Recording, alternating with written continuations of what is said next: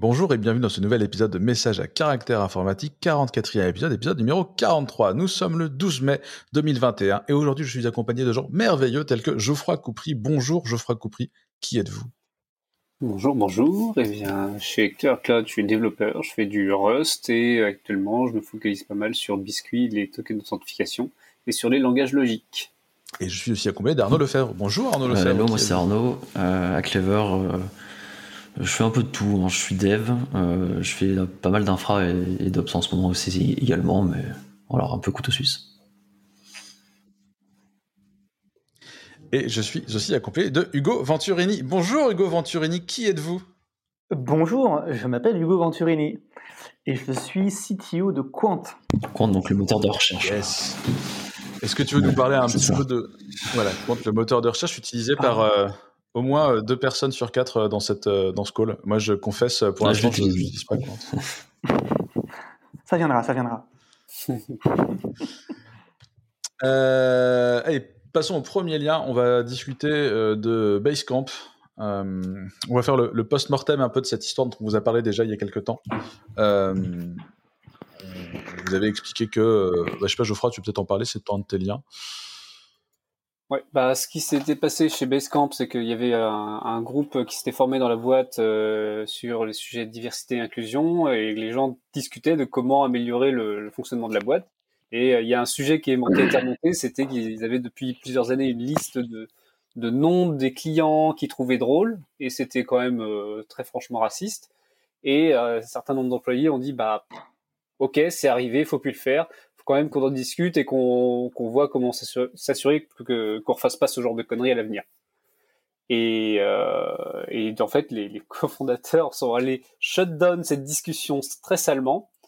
En face, les gens n'ont pas compris ce qui s'est passé. Tout d'un coup, ils ont fait un blog post pour dire et donc il y aura plus de politique euh, dans le- l'espace de travail. Et, euh, et d'ailleurs, le- l'effort diversité inclusion est maintenant géré par les RH. Ce qui est, ce qui est intéressant, c'est que les, en plus, les employés l'ont appris en lisant le blog Ah oui. post. Voilà, c'est un blog post public. Les employés n'étaient pas prévenus. Enfin, c'était sale, mais c'était tellement sale.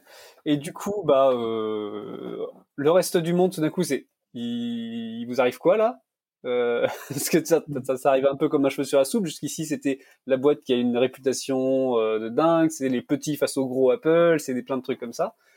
C'est euh, voilà comment on fait une bonne ambiance de travail. Voilà comment on fait du, du remote work et autres. Et tout d'un Ah, coup, euh, Très tech, c'était à l'origine de Ruby on Rails euh, qu'ils ont, qu'ils ont beaucoup poussé. Enfin, il y a, y a plein, de- il y a plein d'éléments qui en faisaient une boîte qui était intéressante et c'était contre le management. Donc, il y avait, ils avaient fait des blogs, des blog posts en expliquant qu'il y a quelques années que si on voulait faire de la tech, c'était chez eux. Si on voulait être manager de tech, quand bien même on pouvait respecter ce, ce genre de rôle, en tout cas chez eux, il n'y en avait pas. On voulait des gens qui avaient les mains dedans, qui étaient hands-on. Enfin, ils avaient, ils avaient une image qui était relativement positive en tout cas.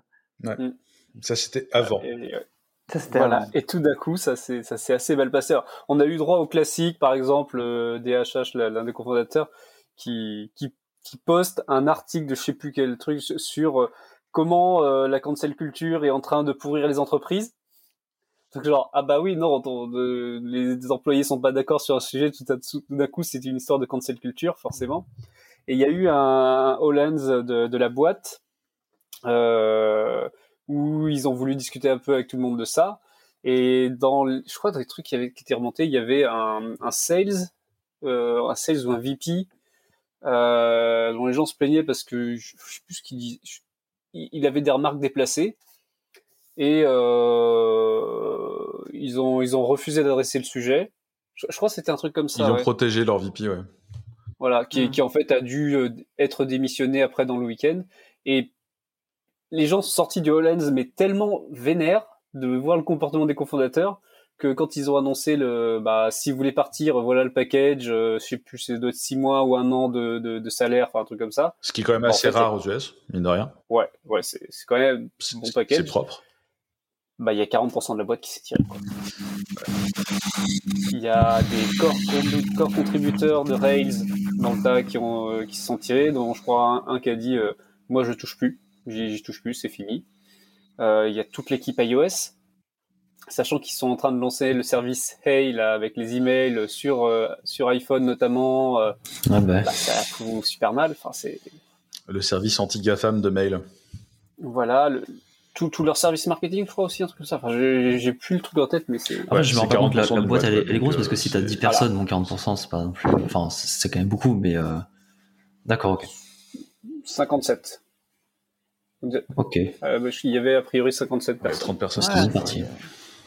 un peu moins. Et 40%, 40% dans tous les cas, quand tu as des équipes complètes qui partent, euh, quand tu as des gens qui sont clés, parce que certains sont toujours un peu plus clés que d'autres, euh, ça reste. euh, puis, puis après, tu as, la, la difficulté de recrutement derrière. C'est qu'en plus, quand tu as 40% qui part, non seulement tu as un trou dans la raquette, mais en plus, pour attirer les gens à venir, euh, tu vois, tu te retrouves dans des situations où le- la, la- la presse est tellement mauvaise qu'en plus, tu as du mal à, à remplacer. quoi.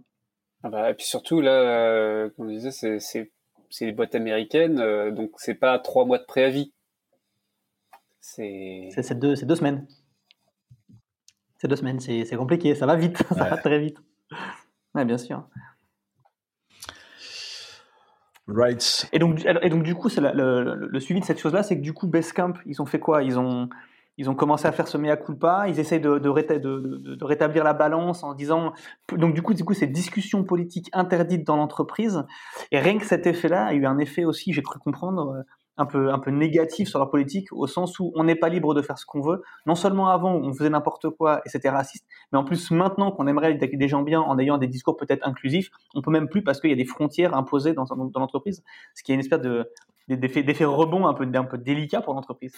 Ah, C'est plus que délicat, ouais, ça va. ça- T'as déjà des gens sur Twitter qui considèrent que tous les gens qui vont aller bosser sur Basecamp ne sont plus Mm. des gens fréquentables. Parce que tu veux plus les, tu veux plus les inviter en conférence, euh, il y a des clients qui se barrent. Ah c'est rude. On, on a des exemples d'entreprises qui ont subi un- un- une déconvenue euh, aussi forte que ça et qui ont fini par, par, euh, par rebondir? À ce point-là, euh, je sais pas. Rarement euh, sur les employés. après, tu as évidemment eu sur les clients des boîtes qui font des conneries, des clients qui se barrent, ça y en a eu plein. J'ai pas d'exemple en tête, mais. Alors, ce qui est déjà arrivé, donc, euh, ayant travaillé chez Facebook, on- quand j'y étais, à un moment donné, il y a eu une série de, de mauvaises presse fortes, notamment Cambridge Analytica, où euh, un des messages qui Ouais. avait été demandé certains jours, c'était de ne portez pas vos suites Facebook, faites-vous discret quand vous sortez dans la rue euh, pendant quelques jours, le temps que ça se tasse. Et donc, du coup, il y avait clairement un mouvement extérieur euh, hostile, mais en interne, par contre, il n'y a pas eu des vagues de, de, de, de départ, pas de licenciement, pardon, déguisé, mais il n'y a pas eu de vague de départ. Il y avait quelques personnes qui partaient, certes, en faisant plus ou moins de bruit, mais, ça- mais on n'était pas dans, les, dans des proportions fortes de gens Mhm. silencieux qui partent. Qui est, qui est un vrai problème. Ouais, bah, le dernier problème qui me fait penser à ça, c'était euh, l'équipe éthique euh, AI euh, chez Google. Et je viens de voir un tweet passer comme quoi ils allaient doubler la taille de leur équipe euh, éthique AI euh, chez Google. Donc je sais pas si c'est, euh, je sais pas trop comment le prendre. Tu vois, c'est pas parce que tu doubles la taille que Mm. que tu mets plus de les moyens. présidents que- sont tous tirés, quoi. Bah, c'est ça. Ouais, c'est-à-dire que doubler zéro, peu- c'est pas, c'est, c'est, oui, ça, ça va. Non, non, c'est compl- c'est compliqué là aussi parce que, encore une fois, tu tu pars pas d'une feuille blanche, quoi. Tu, euh, tu, tu pars d'un- espace hostile dans Ouais. lequel, pour faire venir des gens en disant venez insuffler une forme de bienveillance, les gens peuvent toujours y opposer le fait qu'il y a deux heures, c'était pas bienveillant. Et la preuve, ma meilleure copine qui était encore là et avec qui je travaille déjà euh, de mèche parce que euh, parce qu'on Ouais. se connaît tous en fait, c'était toujours des, des petits mondes, vient de partir. J'ai du mal à venir prendre son taf en espérant le, le rééquilibrer. Si vous n'êtes pas clair sur le fait que d'abord vous allez changer avant que je vienne vous aider à changer les choses. Ouais, c'est pour ça qu'effectivement, recruter plus de gens pour eux, ça va être un, un bon cauchemar, à mon avis. Ou alors, ils vont devenir une, euh, un repère de gens peu fréquentables. Peu fréquentables dans le sens où, euh, effectivement, euh, si c'est, euh, Mm. s'il n'y a pas de politique, euh, bah, ça tombe bien, je vais aller dans cette boîte-là, comme ça. Ah, je- Il y a, il y a un cas que, que je me rappelle maintenant, c'est Coinbase, il y a quelques mois. Ah, juste. Mhm. Voilà. Et où le patron, d'ailleurs, le patron de Coinbase qui a, euh, qui a applaudi les, les, les cofondateurs de, de, de Basecamp, parce que voilà, hein, tout d'un coup, tu te retrouves entouré de gens qui ont les mêmes opinions. Et, c'est- comme ça, c'est un- bon signal. Quand tu as ces gens-là qui commencent à te, à te suivre, à te pousser un peu, à te soutenir, c'est que ouais, y a un truc qui pue. Et euh, ouais, en fait, euh, il y, a, il y a un paquet de gens qui se sont tirés de chez, chez, chez, chez Coinbase suite à la lettre du CEO euh, parlant de il doit pas y avoir de politique au taf, etc. Je crois que c'est un truc dans le genre aussi. hein. Ça a pas mal polarisé euh, le- les boîtes, en fait. Tu auras des boîtes où ce sera très très cool et des boîtes où ce sera euh, Ah non, j'ai pas envie d'aller là-bas parce que j'ai pas du tout ces idées-là. Hmm. Ou alors, non, j'ai pas envie d'aller là-bas parce qu'on ne me laisse pas faire du remote, ce qui nous amène au lien suivant. Haha. Et c'est rien d'Hugo euh, qui veut nous parler de, des gens qui, qui, disent des choses et après disent le contraire. Et on ne parle pas de politique, on parle de Google. Effectivement, ce, ce, lien est un lien euh, d'article qui explique que Google, pour refaire l'historique, euh, souvenez-vous 2020, année particulière, Covid, confinement, annonce en masse de télétravail pour beaucoup d'entreprises, et ça a été l'occasion pour plusieurs entreprises de, de se faire les, les héros euh, au sens messager d'une nouvelle façon de travailler. Nous, on autorise les gens à être en remote intégralement 100% du temps jusqu'à, et là ils annonçaient des dates qui paraissaient folles à l'époque, jusqu'à la fin de l'été. Donc nous on était sur des confinements qui allaient durer trois semaines, eux annonçaient fin septembre. Puis quelques semaines ils annonçaient jusqu'à l'été prochain, et maintenant jusqu'à septembre 2021, ce qui paraissait une éternité. Et puis en début d'année 2021, ils ont commencé à se demander et à questionner en fait l'efficacité de cette façon de travailler pour diverses raisons. Alors il y a plusieurs, euh, plusieurs, plusieurs éléments qui sont à prendre en compte. Il y a euh, les salaires, l'efficacité au travail, il y a euh, le prix des bureaux, il y a plein d'éléments. Et Google a commencé à pousser le fait que peut-être on allait faire un retour dans les bureaux, si ce n'est à 100% du temps, en tout cas de manière très régulière et, voire même pourquoi pas hebdomadaire. Tous les, beaucoup de personnes étaient parties de, des lieux de travail très, très urbains tels que la Silicon Valley et ça a généré un mouvement euh, de, de, de, contestation interne. Et Google, dans cet article, c'est qui l'article rapporte que Google revient en arrière sur le fait d'annoncer un retour au travail en disant que finalement, on va tout de même autoriser un certain nombre de personnes à rester en 100% en télétravail. Et ce qui questionne, c'est effectivement l'article en soi. Google fait bien ce qu'il veut et ils ont les moyens. Ils sont déjà très très distribués avec des bureaux de 10 personnes, peut-être 15 personnes. Je crois que c'est à Hambourg, alors qu'ils ont des bureaux immenses du côté de Zurich ou de, Londres, chez Google, on a déjà l'habitude, ils ont déjà l'habitude de, d'avoir un travail euh, distribué et donc on sait, on utiliser les outils euh, tels que la visio, le chat, etc. Mais la question était vraiment de se poser d'un point de vue entreprise, qu'est-ce qu'on qu'est-ce qu'on favorise localement en fait? Et la question qui est posée aujourd'hui, c'est elle est au-delà de Google, c'est qu'est-ce que aujourd'hui vers quoi va la, va, va la société actuelle de travail et qu'est-ce qu'on favorise? Est-ce, que tout le monde est voué, et tous les métiers, notamment dans le cadre du numérique, hein, c'est ce qui nous intéresse peut-être plus nous dans, cette discussion, mais est-ce qu'on est tous capables d'être en, remote? Est-ce qu'on a tous envie d'être en remote? Est-ce que tout ce qu'on fait est réellement fait pour être en remote Et que signifie être remote? Comme par exemple, est-ce que être en remote, ça veut dire qu'on ne se voit pas et qu'on n'a pas besoin de se voir? Il faut définir ce que c'est que de se voir aussi. Euh, il faut, faut peut-être pas juger aussi le, remote par rapport à euh, la dernière année parce que enfin bah, le remote avec les enfants à la maison c'est pas du remote à la maison hein, quoi. Voilà. mis en place à l'arrache euh, mis en place à l'arrache dans des boîtes pas prêtes enfin voilà je suis entièrement d'accord avec, euh, avec, ce que vous dites hein, c'est euh, on, est, on est bien clair que penser qu'on a fait du remote et que ça fonctionne pas parce qu'en en cas de Covid, on était confiné chez soi avec un gamin de 1 an, un autre de 5 ans qui court partout, euh, des choses à faire, c'est enfin, c'est absolument intenable. Le remote, c'est absolument pas ça. Ça, c'est ça, on appelle ça un confinement et une période difficile. et, tu peux faire du remote sans être chez toi. Et ça, c'est des choses que les gens ne voient pas, mais, mais du remote euh, ailleurs, euh, c'est très très très cool aussi. Euh, il y a un, un, un, évangéliste que je suis qui s'appelle Matt Rebel, qui est, bah, je crois qu'il bosse chez Octa en ce moment. Et Matt, il vit je crois qu'il est dans le Colorado, je sais plus. Et bon, bref, euh, ils sont, sa passion, c'est de retaper des vannes Volkswagen. Et euh, régulièrement, il se casse euh, avec son van dans la nature et il va bosser pépère à l'ombre avec son van. Quoi. c'est un peu ça, c'est du modèle qu'a GitLab, non Enfin, je sais pas, pas mal de gens chez GitLab ont l'air de faire ça aussi un peu. Sans aller jusqu'au van, il y, y, a plein d'alternatives. Il y a les cowork locaux. Et j'entendais le, jour l'histoire de quelqu'un qui, dans son lotissement, s'est rendu compte qu'il y a, y a quatre autres mecs qui sont en remote et qui ont tous des jobs. Et en fait, ils, ils sont finis par s'arranger. Des fois, ils vont squatter dans le salon de l'un de l'autre. Ils font des barbecues le midi. Bah, ils se sont fait leur cowork à la maison tranquillement dans leur quartier. Et voilà, parce que ça, ça marche aussi. Mais euh, il y, a, y, a, quand même un truc important en sous-main là sur, euh, on va peut-être faire revenir les gens euh, dans, dans, les bureaux.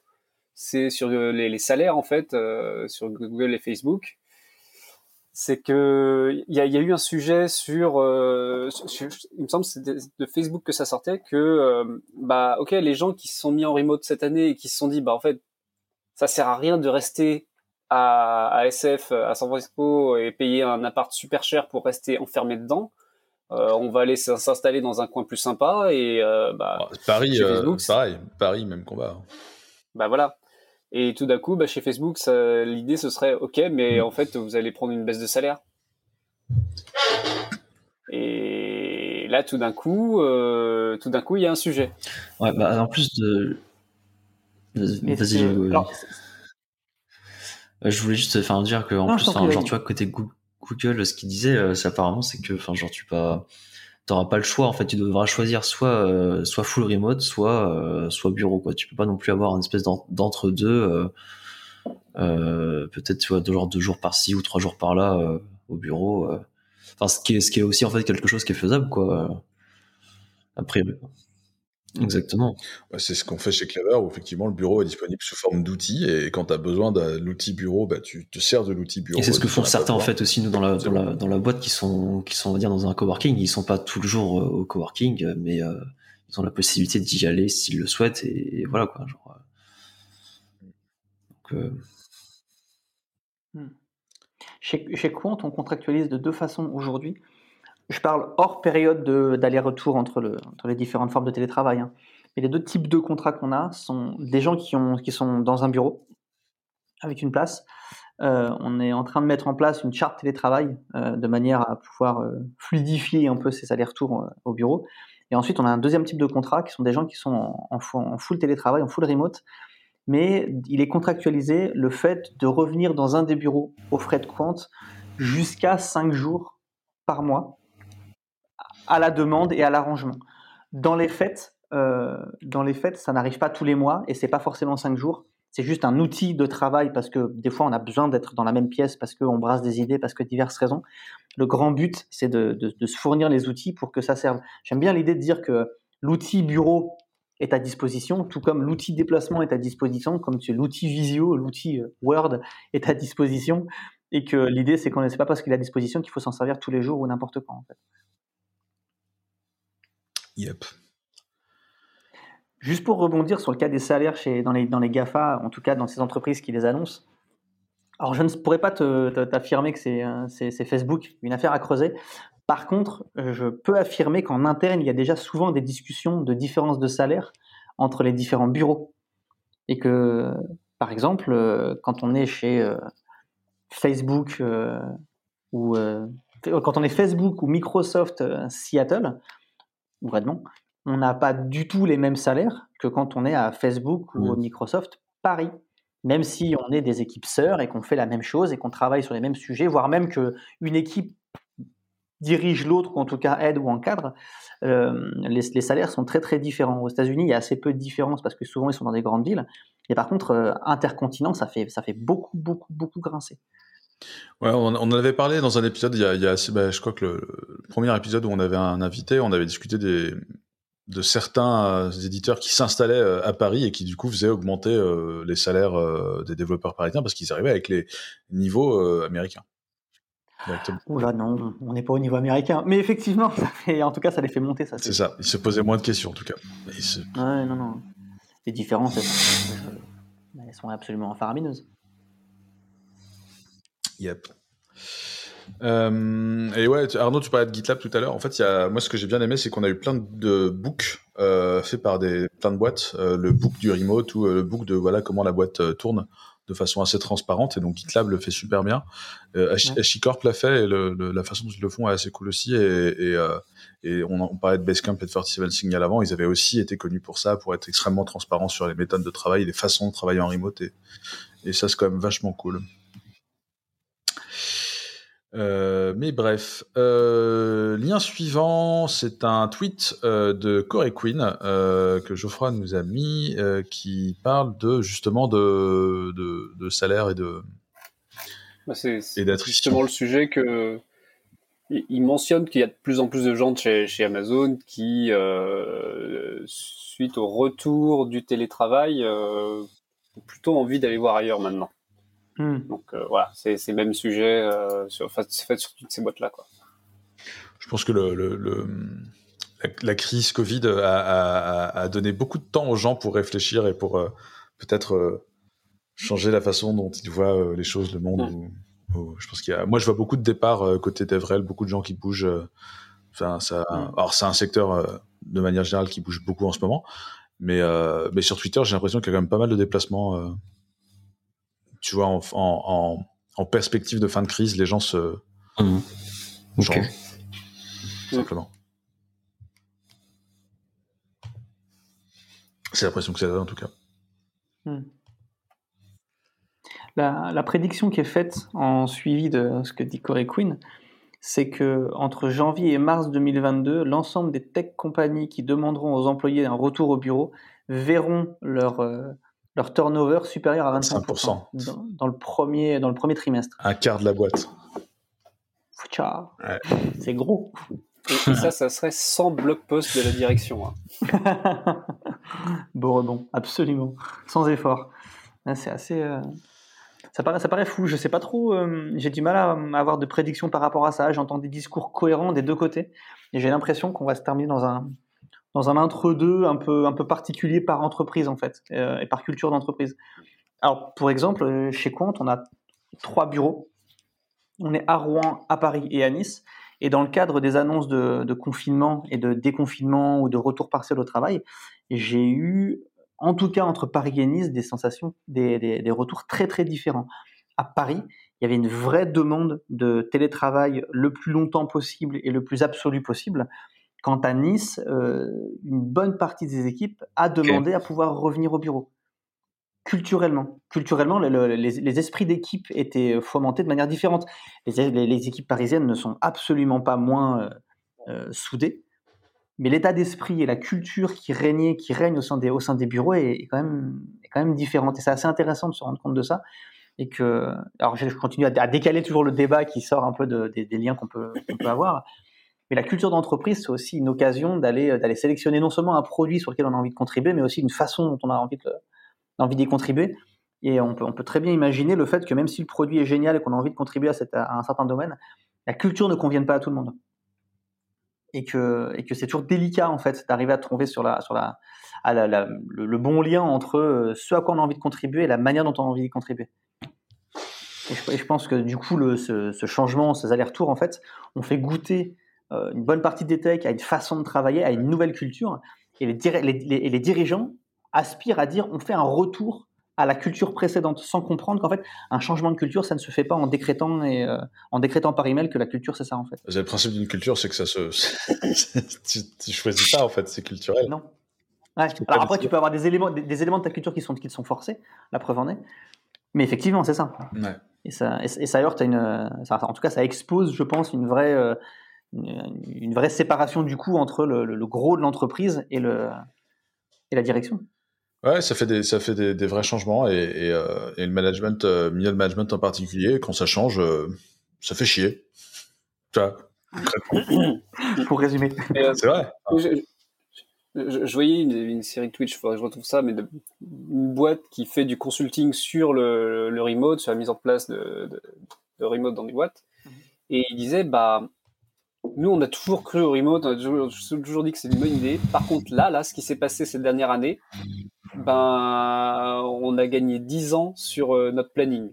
C'est-à-dire qu'il y a des choses, ne pensaient pas que ça se passerait aussi vite. C'est tout d'un coup, tout le monde s'y met et tout d'un coup, tout le monde est, euh, rentre dans tous les problèmes qu'on peut avoir avec du remote parce que voilà, c'est pas non plus la panacée. Mm-hmm. Et, euh, bah, ok, on se doutait pas que ça, ça allait tomber comme ça d'un coup, quoi. C'est mais là, je vois, il y, a, un paquet de boîtes qui sont bah, bah, maintenant du full remote, ils se sont juste même plus posé la question. Déjà avant, tu avais des employés à droite à gauche dans différents pays, etc. Donc, tu pouvais payer des bureaux, mais en fait, tu as des boîtes qui se posent même plus la question, quoi. Ils recrutent des gens et disent, bah oui, bah reste, reste la bouteille, il n'y a aucun souci, voilà. Quand tu es mis devant le fait accompli, c'est différent. Hmm. C'est différent. C'est ça. Comme on disait tout à l'heure, faire attention à pas confondre l'année 2020 comme un exemple de, télétravail euh, pérenne. Bon, en tout cas, c'est un exemple d'absence de commute pour beaucoup de gens, et ça, euh, ça change la vie. Et ça change peut-être plus la vie euh, dans les populations parisiennes que dans les populations niçoises, justement, pour revenir à l'exemple que tu tenais, Hugo. c'est peut-être peut effectivement. raison. Hmm. Oui, ça doit y contribuer. Ceci dit, je crois qu'à Rouen, ils n'ont pas beaucoup de, de distance, et pour eux, le fait d'être en remote, ça leur allait bien. Ouais. C'est assez marrant. culturel. ouais, culturel. Yep. Euh, bon, euh, culturel, euh, évasion fiscale Amazon? Non, c'est trop facile comme transition. Mais bon, c'est trop tard. c'est trop tard. parlons donc d'Amazon qui vient de réaliser un chiffre d'affaires de 44 milliards d'euros ou de dollars, je ne sais en pas, en 2020. parce que bon, bah, quand les gens sont confinés, ils commandent des trucs en Europe. Absolument. 44 milliards, de... c'est beaucoup. ils prévoient 54 ou 55 milliards pour 2021, je crois. Et, euh, et, du coup, moi, je vais vous partager cet article parce que je trouvais ça pas très cool euh, de la part d'un des géants du cloud de, faire autant de thunes, de ne pas payer d'impôts, voire même de profiter du crédit d'impôt européen. C'est-à-dire que non seulement ils payent pas d'impôts, mais en plus on leur donne de la thune pour qu'ils continuent. Attends, pourquoi est-ce qu'ils payent pas d'impôts surtout? Euh, Voilà. Parce qu'ils perdent de l'argent. Pourquoi est-ce qu'ils perdent de l'argent? Parce qu'ils ont une, déclaré qu'ils perdaient de l'argent parce qu'ils investissent beaucoup, tu vois. Non, c'est. Alors, je, suis, en train de regarder parce qu'il y, a la balance sheet qui est, qui est dispo sur le. Il y a un lien vers l'article de Guardian qui a le, vraiment le, les comptes. Mais généralement, ce qui se fait dans ce genre de cas, c'est mm. que tu as ta filiale euh, européenne qui, en fait, achète des mm. services à la maison mère. Mm. Et la maison mère, euh, bah, elle facture, elle facture, elle facture. Et à la fin, ah bah, on a fait plein de chiffres d'affaires, mais on a fait des pertes. C'est étonnant. C'est vraiment étonnant ce genre de choses. Quoi. Comment ça, arrive à chaque fois Genre, puis bon, et, après, il y a, y a, d'autres classiques. Euh, je sais plus le truc dont on parlait il y a, y a longtemps, c'était le, le, le, sandwich hollandais, euh, où tu passes par plusieurs boîtes, et il y a, y a, une boîte à Amsterdam au passage, euh, il y a l'Irlande qui, qui, sert aussi à faire beaucoup ce genre de manip. Le sandwich hollandais, ils sont créatifs, tous ces gens-là. C'est incroyable. Là, il y a une question qui est soulevée là-dedans, c'est c'est légal et ensuite, est-ce que c'est moral Et est-ce que la morale doit guider l'évolution du légal? Et dans quelle mesure? Et là, à mon avis, on sort d'un débat dans lequel je serais capable de contribuer de manière pertinente parce que c'est hyper compliqué. Mais la question qui est posée fondamentalement, c'est celle-là. C'est-à-dire qu'ils font rien d'illégal. Le légal euh, sert à structurer la société dans laquelle on vit. Et ce légal, on le fait évoluer au travers de nos votes, au travers de, des débats parlementaires et de tout ce qui va avec. Et d'un coup, on se retrouve dans un endroit où on se dit que, bah, en fait, ce qu'on a mis en place, il y a des astuces, il y a des tips and tricks, il y, a des, hacks. Et eux, ils ont été malins. Alors, euh, il y a l'expression américaine que, je déteste qui dit euh, Don't hate the player, hate the game. Mais en fait, euh, en fait dans ce cas-là, j'ai bien envie quand même de pas trop aimer le joueur, quoi qu'il arrive. Parce qu'on avait une sorte d'accord implicite ou tacite de dire que s'il y avait un trou dans la raquette, on espérerait qu'on pense pareil. Et c'est pas le cas. je pense euh, que c'est cet angle-là qui énerve en fait. Tu repars sur l'histoire morale justement de, ce sujet quoi. Ouais. parce qu'ils sont légaux, ils sont légaux et. Et, créer de euh, l'emploi, c'est aussi un des arguments qu'ils disent à la fin de l'article. Ils disent on a investi 78 milliards en Europe depuis 2010. Euh, ok, et les services qu'ils ont rendus, etc. Et tutti quanti, et les gens qui s'en sont servis, et pour diverses raisons. C'est pas noir ou blanc, c'est-à-dire que c'est pas, euh, on peut pas dire, euh, allez, on enlève Amazon de la surface de la terre et, euh, et tout va mieux. C'est complètement faux. C'est pas comme ça que ça fonctionne. Et c'est compliqué du coup. On a, on a, on a envie d'essayer de comprendre plus précisément où est-ce qu'on peut avoir des, une, une, influence correcte là-dessus. On arrive à un niveau de réflexion tellement compliqué parce que c'est tellement gros les impacts la, quantité d'impacts la quantité de choses que ça que ça implique pour avoir une vision mm. juste et du coup euh, être en accord avec la morale éventuellement qu'on peut apposer sur ce sujet-là c'est très difficile et en faisant attention de pas être euh, enfin je veux dire euh, on a chacun un autre morale et les, on va dire les valeurs qu'on a envie de pousser qu'on a envie d'incarner mais il faut avoir l'humilité de se dire que il y a d'autres valeurs qui sont mises en avant par d'autres personnes qui sont pas forcément qui sont différentes que les ouais, et qui sont tout aussi intéressantes. Il y en a quelques-unes, bon, je suis pas d'accord, mais, mais dans, dans, le, cas effectivement de, du rapport investissement-dépense, je, je, pense que la, que la vie n'est pas, pas aussi tranché, aussi net, aussi sec que euh, bout, mal, euh, méchant, euh, démon et à mort Amazon, quoi. On est bien d'accord. On a quand même eu droit à plusieurs, euh, plusieurs décennies de bah, en fait, à la fin, euh, ce qui est moralement défendable, c'est la logique de marché de bah, si, c'est légal euh, et, voilà tu peux derrière économiser, euh, tu le fais.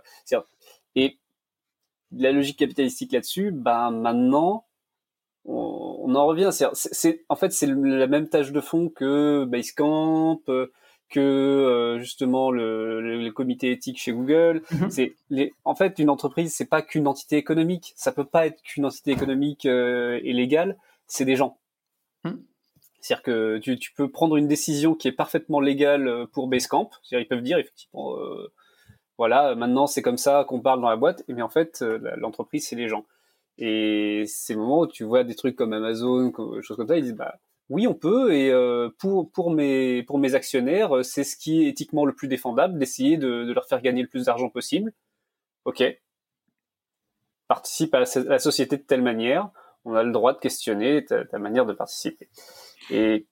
Et en même temps, il ne faut, faut, pas, il faut pas prendre l'angle, la structure légale qui est fournie comme quelque chose de, de, de, non modifiable. Bien au contraire, c'est mm. de, de par les. Euh, alors, je peux utiliser des mots un peu forts, mais ce sont de par les, les, les révoltes et les, et les, et les rebonds de, d'une frange de la population qu'on arrive à faire évoluer la société et d'avoir le cadre qui correspond à une société actuelle. Bien heureusement, légalement, on n'a pas le même cadre qu'il y a 20 ans, 40 ans, 60 ans. C'est le moment où on parle de syndicalisme chez Amazon et où tous les efforts de syndicalisme d'Amazon ont été euh, explosés, tués dans l'œuf, hein. euh, parce que parce que c'est c'est en se structurant euh, qu'on fait avancer ces changements-là. Et, évidemment, le syndicalisme a été à la base de plein de changements sociétaux.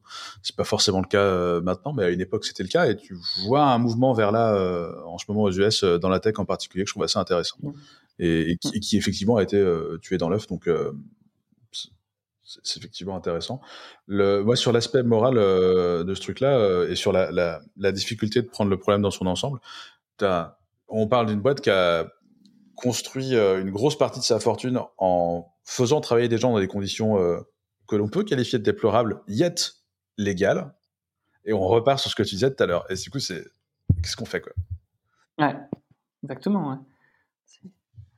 Alors, mais d'avis qu'il faut, il faut, il faut, il faut faire évoluer le cadre de manière à, aider les gens, à aider la société à se sentir mieux. C'est-à-dire que, et je, alors, je vais faire attention hein, quand on s'avance, je prends toujours beaucoup de pincettes dans le domaine économique parce qu'il y a beaucoup de théories que je connais pas, beaucoup de choses que je connais pas, beaucoup de, j'ai des sensations un peu, un peu, un peu légères avec euh, ma tasse de café et mon, bon jugement. Mais globalement, euh, les, les, théories du ruissellement ne fonctionnent pas.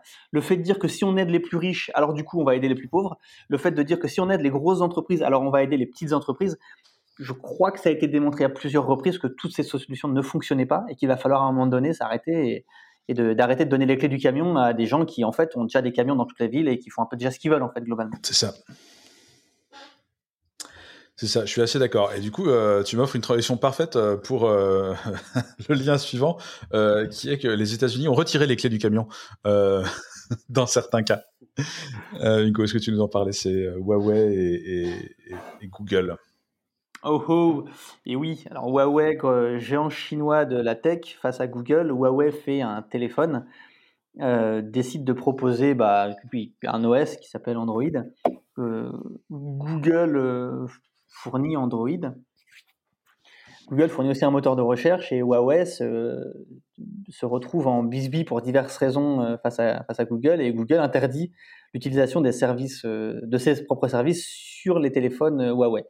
Huawei se retrouve bien démuni euh, quand la bise fut venue et du coup se décide de développer en fait les services manquants. Et parmi les services manquants, il y a notamment un moteur de recherche. Et ce moteur de recherche développé par Huawei s'appelle Petal Search. Et Petal Search, en fait, euh, Huawei ayant les moyens, a avancé très très vite. Donc l'article date de septembre, je crois, 2020, euh, explique de Presse Citron qui dit que il semblerait que ça parte bien et que Huawei puisse être un concurrent sérieux à Google déjà de par sa flotte et de par le, fait que Huawei a accès à un marché auquel Google n'a pas accès, qui est le marché chinois. Donc, ce qui veut dire que quand on parle de grand nombre pour arriver à apprendre, pour avoir, pour être d'expérimenter, ils ont un terrain de jeu qui est quand même très conséquent et qui est inaccessible aux gens euh, hors de la Chine. Voilà. Et euh, ce qui, euh, ce qui du coup soulève le, questionnement de l'hégémonie de Google sur les téléphones mobiles Android et j'ai envie de dire même sur l'hégémonie américaine en général sur les mobiles et les smartphones, et comment est-ce que ça peut être difficile.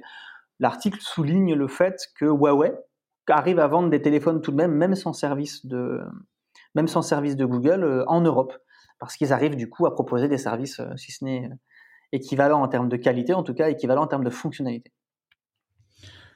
Je trouve ça hyper intéressant parce qu'en plus, euh, on parle, on parle d'Android, on parle de briques open source, on parle de, d'un point de vue logiciel, on parle de choses qui peuvent être du coup facilement réappropriées et, on parle beaucoup de souveraineté en ce moment et, c'est un bon exemple de la, capacité de l'open source à acter une, souveraineté. Parce que où tu utilises des choses open source, tu peux récupérer la main dessus si jamais on décide de d'essayer de t'enlever des trucs. Quoi.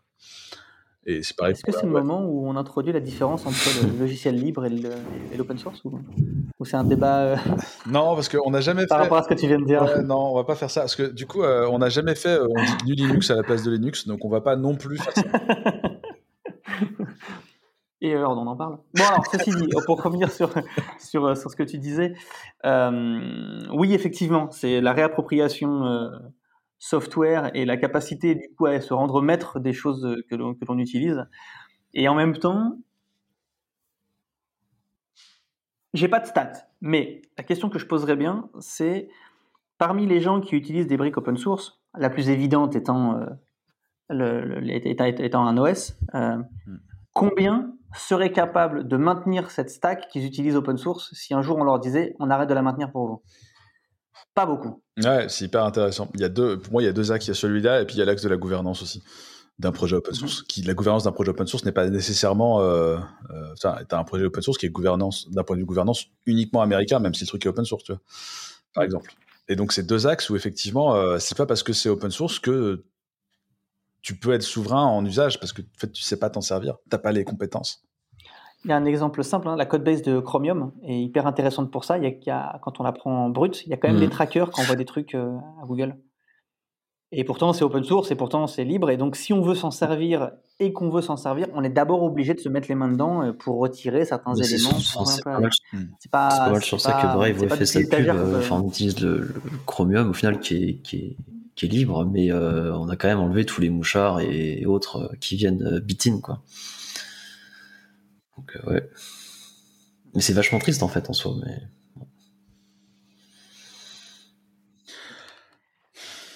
Et, ouais, ça sûr. De payer, euh, Et en même temps, ça a le mérite d'exister. Pardon Désolé. Ah, pardon, non, ça, ça, on a eu un petit lag et du coup, des fois, on se, on se coupe. Euh, si ça permet de payer les gens. Alors, ça permet de payer les gens. Bon, euh, c'est un mouchard, euh, c'est vendre la data des gens. Ok, fine, c'est pas bien. Indépendamment du point de vue moral, si ça permet de payer les gens pour continuer à bosser sur Après, enfin, tu vois, t'as. Ah, enfin, tu vois, et continuer à produire Google, en fait, son, enfin, euh, ah, Google Chrome, ça reste une surcouche à Chromium, en fait. Donc, tu vois, les mouchards auraient pu être mis à ce moment-là. Enfin, je sais pas, c'est plus ça qui me. Ah, je suis d'accord avec toi que moralement, c'est tout à fait discutable et que bah, je trouve ça pas cool. Mais moi, la, la, question que ça me pose, c'est comment est-ce que tu finances les gens qui bossent sur de l'open source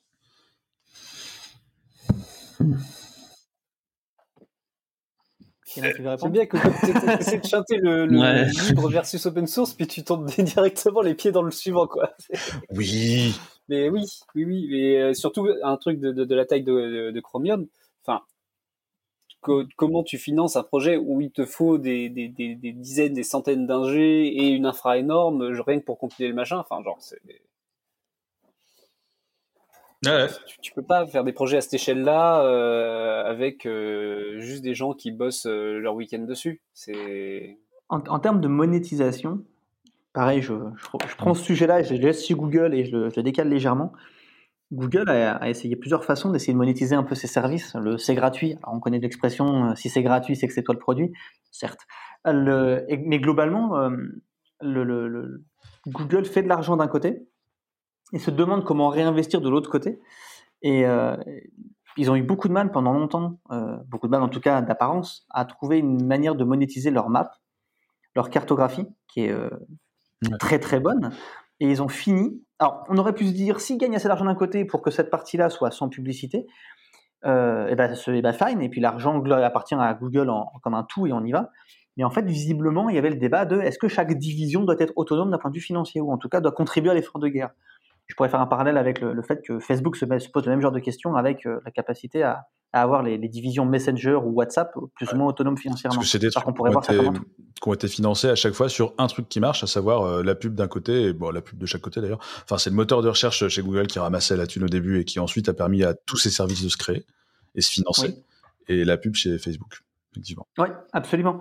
Et, euh, et le, chez la Maps, ils ont fini par mettre de la pub dans la map. Donc maintenant, si vous l'ouvrez, euh, ça va faire une petite année maintenant, un peu moins, quand vous ouvrez, il y a deux types euh, d'iconographie. Il y a la petite ronde, la goutte que vous connaissez, et maintenant il y en a qui ont une, qui a une autre forme, et ça, ce sont des, des éléments payants en fait dans la carte pour, euh, pour, pour ressortir. Et le, le, financement de Chromium, la question est posée. Est-ce que euh, toutes les divisions d'une entreprise ont vocation à être toutes indépendantes financièrement ou à contribuer à l'effort de guerre?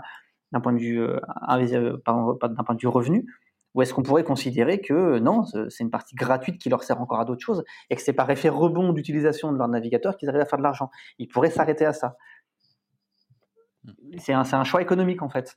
Ce qui, ce qui, peut aussi poser la question de quel est le choix économique qu'on fait, comment est-ce qu'on gagne de l'argent? Est-ce qu'on vend du service? Est-ce qu'on vend de la pub? Qu'est-ce que. Est-ce qu'on vend de la pub partout? Pas exactement. À n'importe qui, n'importe comment. Mhm. Posons les bonnes questions. C'est pas trivial. C'est pas trivial. J'imagine que c'est des questions que vous vous posez très très fort. Euh, parce que c'est un peu le cœur de métier chez vous, quoi. Ouais, effectivement. Alors je vais vous laisser parce que non, je plaisante, mais effectivement, non, ce sont des conversations qui sont très compliquées. Il n'y a pas de, tu pas faire un choix du jour au lendemain. Il n'y a pas, il a pas de bon choix. Il y a pas de, il y a pas de, il y en a quelques uns qui sont très mauvais. Il y en a quelques uns qui sont moins mauvais à mes yeux, en tout cas d'un point de vue intrusion et d'un point de vue, euh, d'un point de vue euh, service. Idéalement, on aimerait tous que ce soit euh, sans publicité, gratuit, magnifique, pertinent, euh, sans traquage, etc., etc. Bon, en fait, ça va pas être possible. Hein. Il y a un moment où il faut payer les devs. Hein. Enfin, faut payer les gens. Il faut payer les devs, il faut payer les gens, même ceux qui sont en remote et au même prix que ceux qui sont parisiens, peut-être, pourquoi pas, hein, pour, pour, faire le lien. Mais, euh, mais effectivement, on a, des, on a des, des, des, vraies contraintes et les questions qui sont posées sont comment est-ce qu'on peut rémunérer un système, un service en le gardant gratuit? D'apparence gratuite en tout cas. Encore une fois, c'est l'apparence qui est gratuite parce que en fait, il y a un certain prix et dans la, il n'y a pas, il y a pas que l'argent, il y a aussi le temps, il y a aussi le temps d'attention, il y a le temps pris, il y a pas les différentes monnaies de, l'humain sont sont sont, sollicitées. Mais c'est ouais, c'est Google qui a, qui a, enfin Google et Internet qui a habitué les gens à de l'UX gratuite.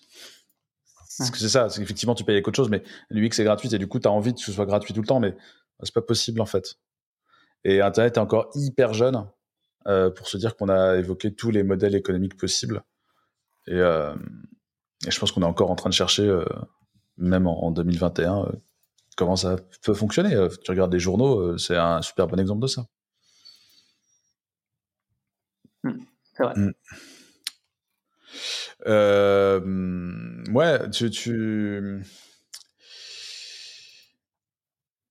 Comment est-ce qu'on tu parlais de différents euh, de monnaies et de comment est-ce qu'on identifie les gens et de comment est-ce qu'on comment est-ce qu'on revend de la valeur sur les gens qui se connectent et de quelle manière. Et, euh, c'est vrai qu'on a parlé euh, il y a quelques semaines de, de Flock, le, le, nouveau token d'identification. Enfin, c'est pas un token, mais c'est la façon d'identifier les, gens anonymisés. Moi, je mmh parlais de pseudonymat, mais est-ce que c'est du pseudonymat, d'anonymat? Euh, segmentiser les gens. Quand le segment il est tout petit est-ce que c'est vraiment anonymisé? Parce que bon ben c'est un petit segment tu vois. Ça pose des vraies questions. Oui effectivement l'arrivée de Flock euh, l'évolution du euh, on enlève le tracker qu'on appelle cookie jusqu'à présent et, qu'en fait mmh. si on est juste en train de déplacer la mécanique de traquage de manière un peu différente qu'on vous traque plus ce qui est assez ce qui est assez étonnant ce qui est rigolo Ouais, le, alors, le débat, qui va avec, encore, ça c'est encore un autre débat, effectivement. Je sais pas s'il y a un débat d'ailleurs. C'est ah ouais, non, je... Arnaud, je pense qu'il n'y a pas de débat de ton côté. Mais... peut-être un peu biaisé. mais ouais, mais effectivement, le, la... du coup, Google décide d'introduire une mécanique différente de manière à pouvoir cibler tout de même encore la publicité en expliquant que cette nouvelle mécanique à, qui, est en, qui est en expérimentation permet à de, conserver une forme de pseudonymisation de l'utilisateur euh, et avec euh, pour effet de bord la de donner l'unique capacité à faire ça euh, uniquement à, à Google. À, au travers de, de, Chrome. Ce qui est intéressant, parce que du coup, ça pose une question de souveraineté en termes de modèle économique, où finalement Google décide du modèle économique qui va arriver après, parce que c'est eux qui ont déjà la main sur tout ils, ont eu le temps d'amasser un gros paquet de données parce qu'ils mettent en place Flock, euh, ok, mais tout ce qu'ils ont traqué, analysé jusque-là, est-ce qu'ils vont supprimer la donnée? Non.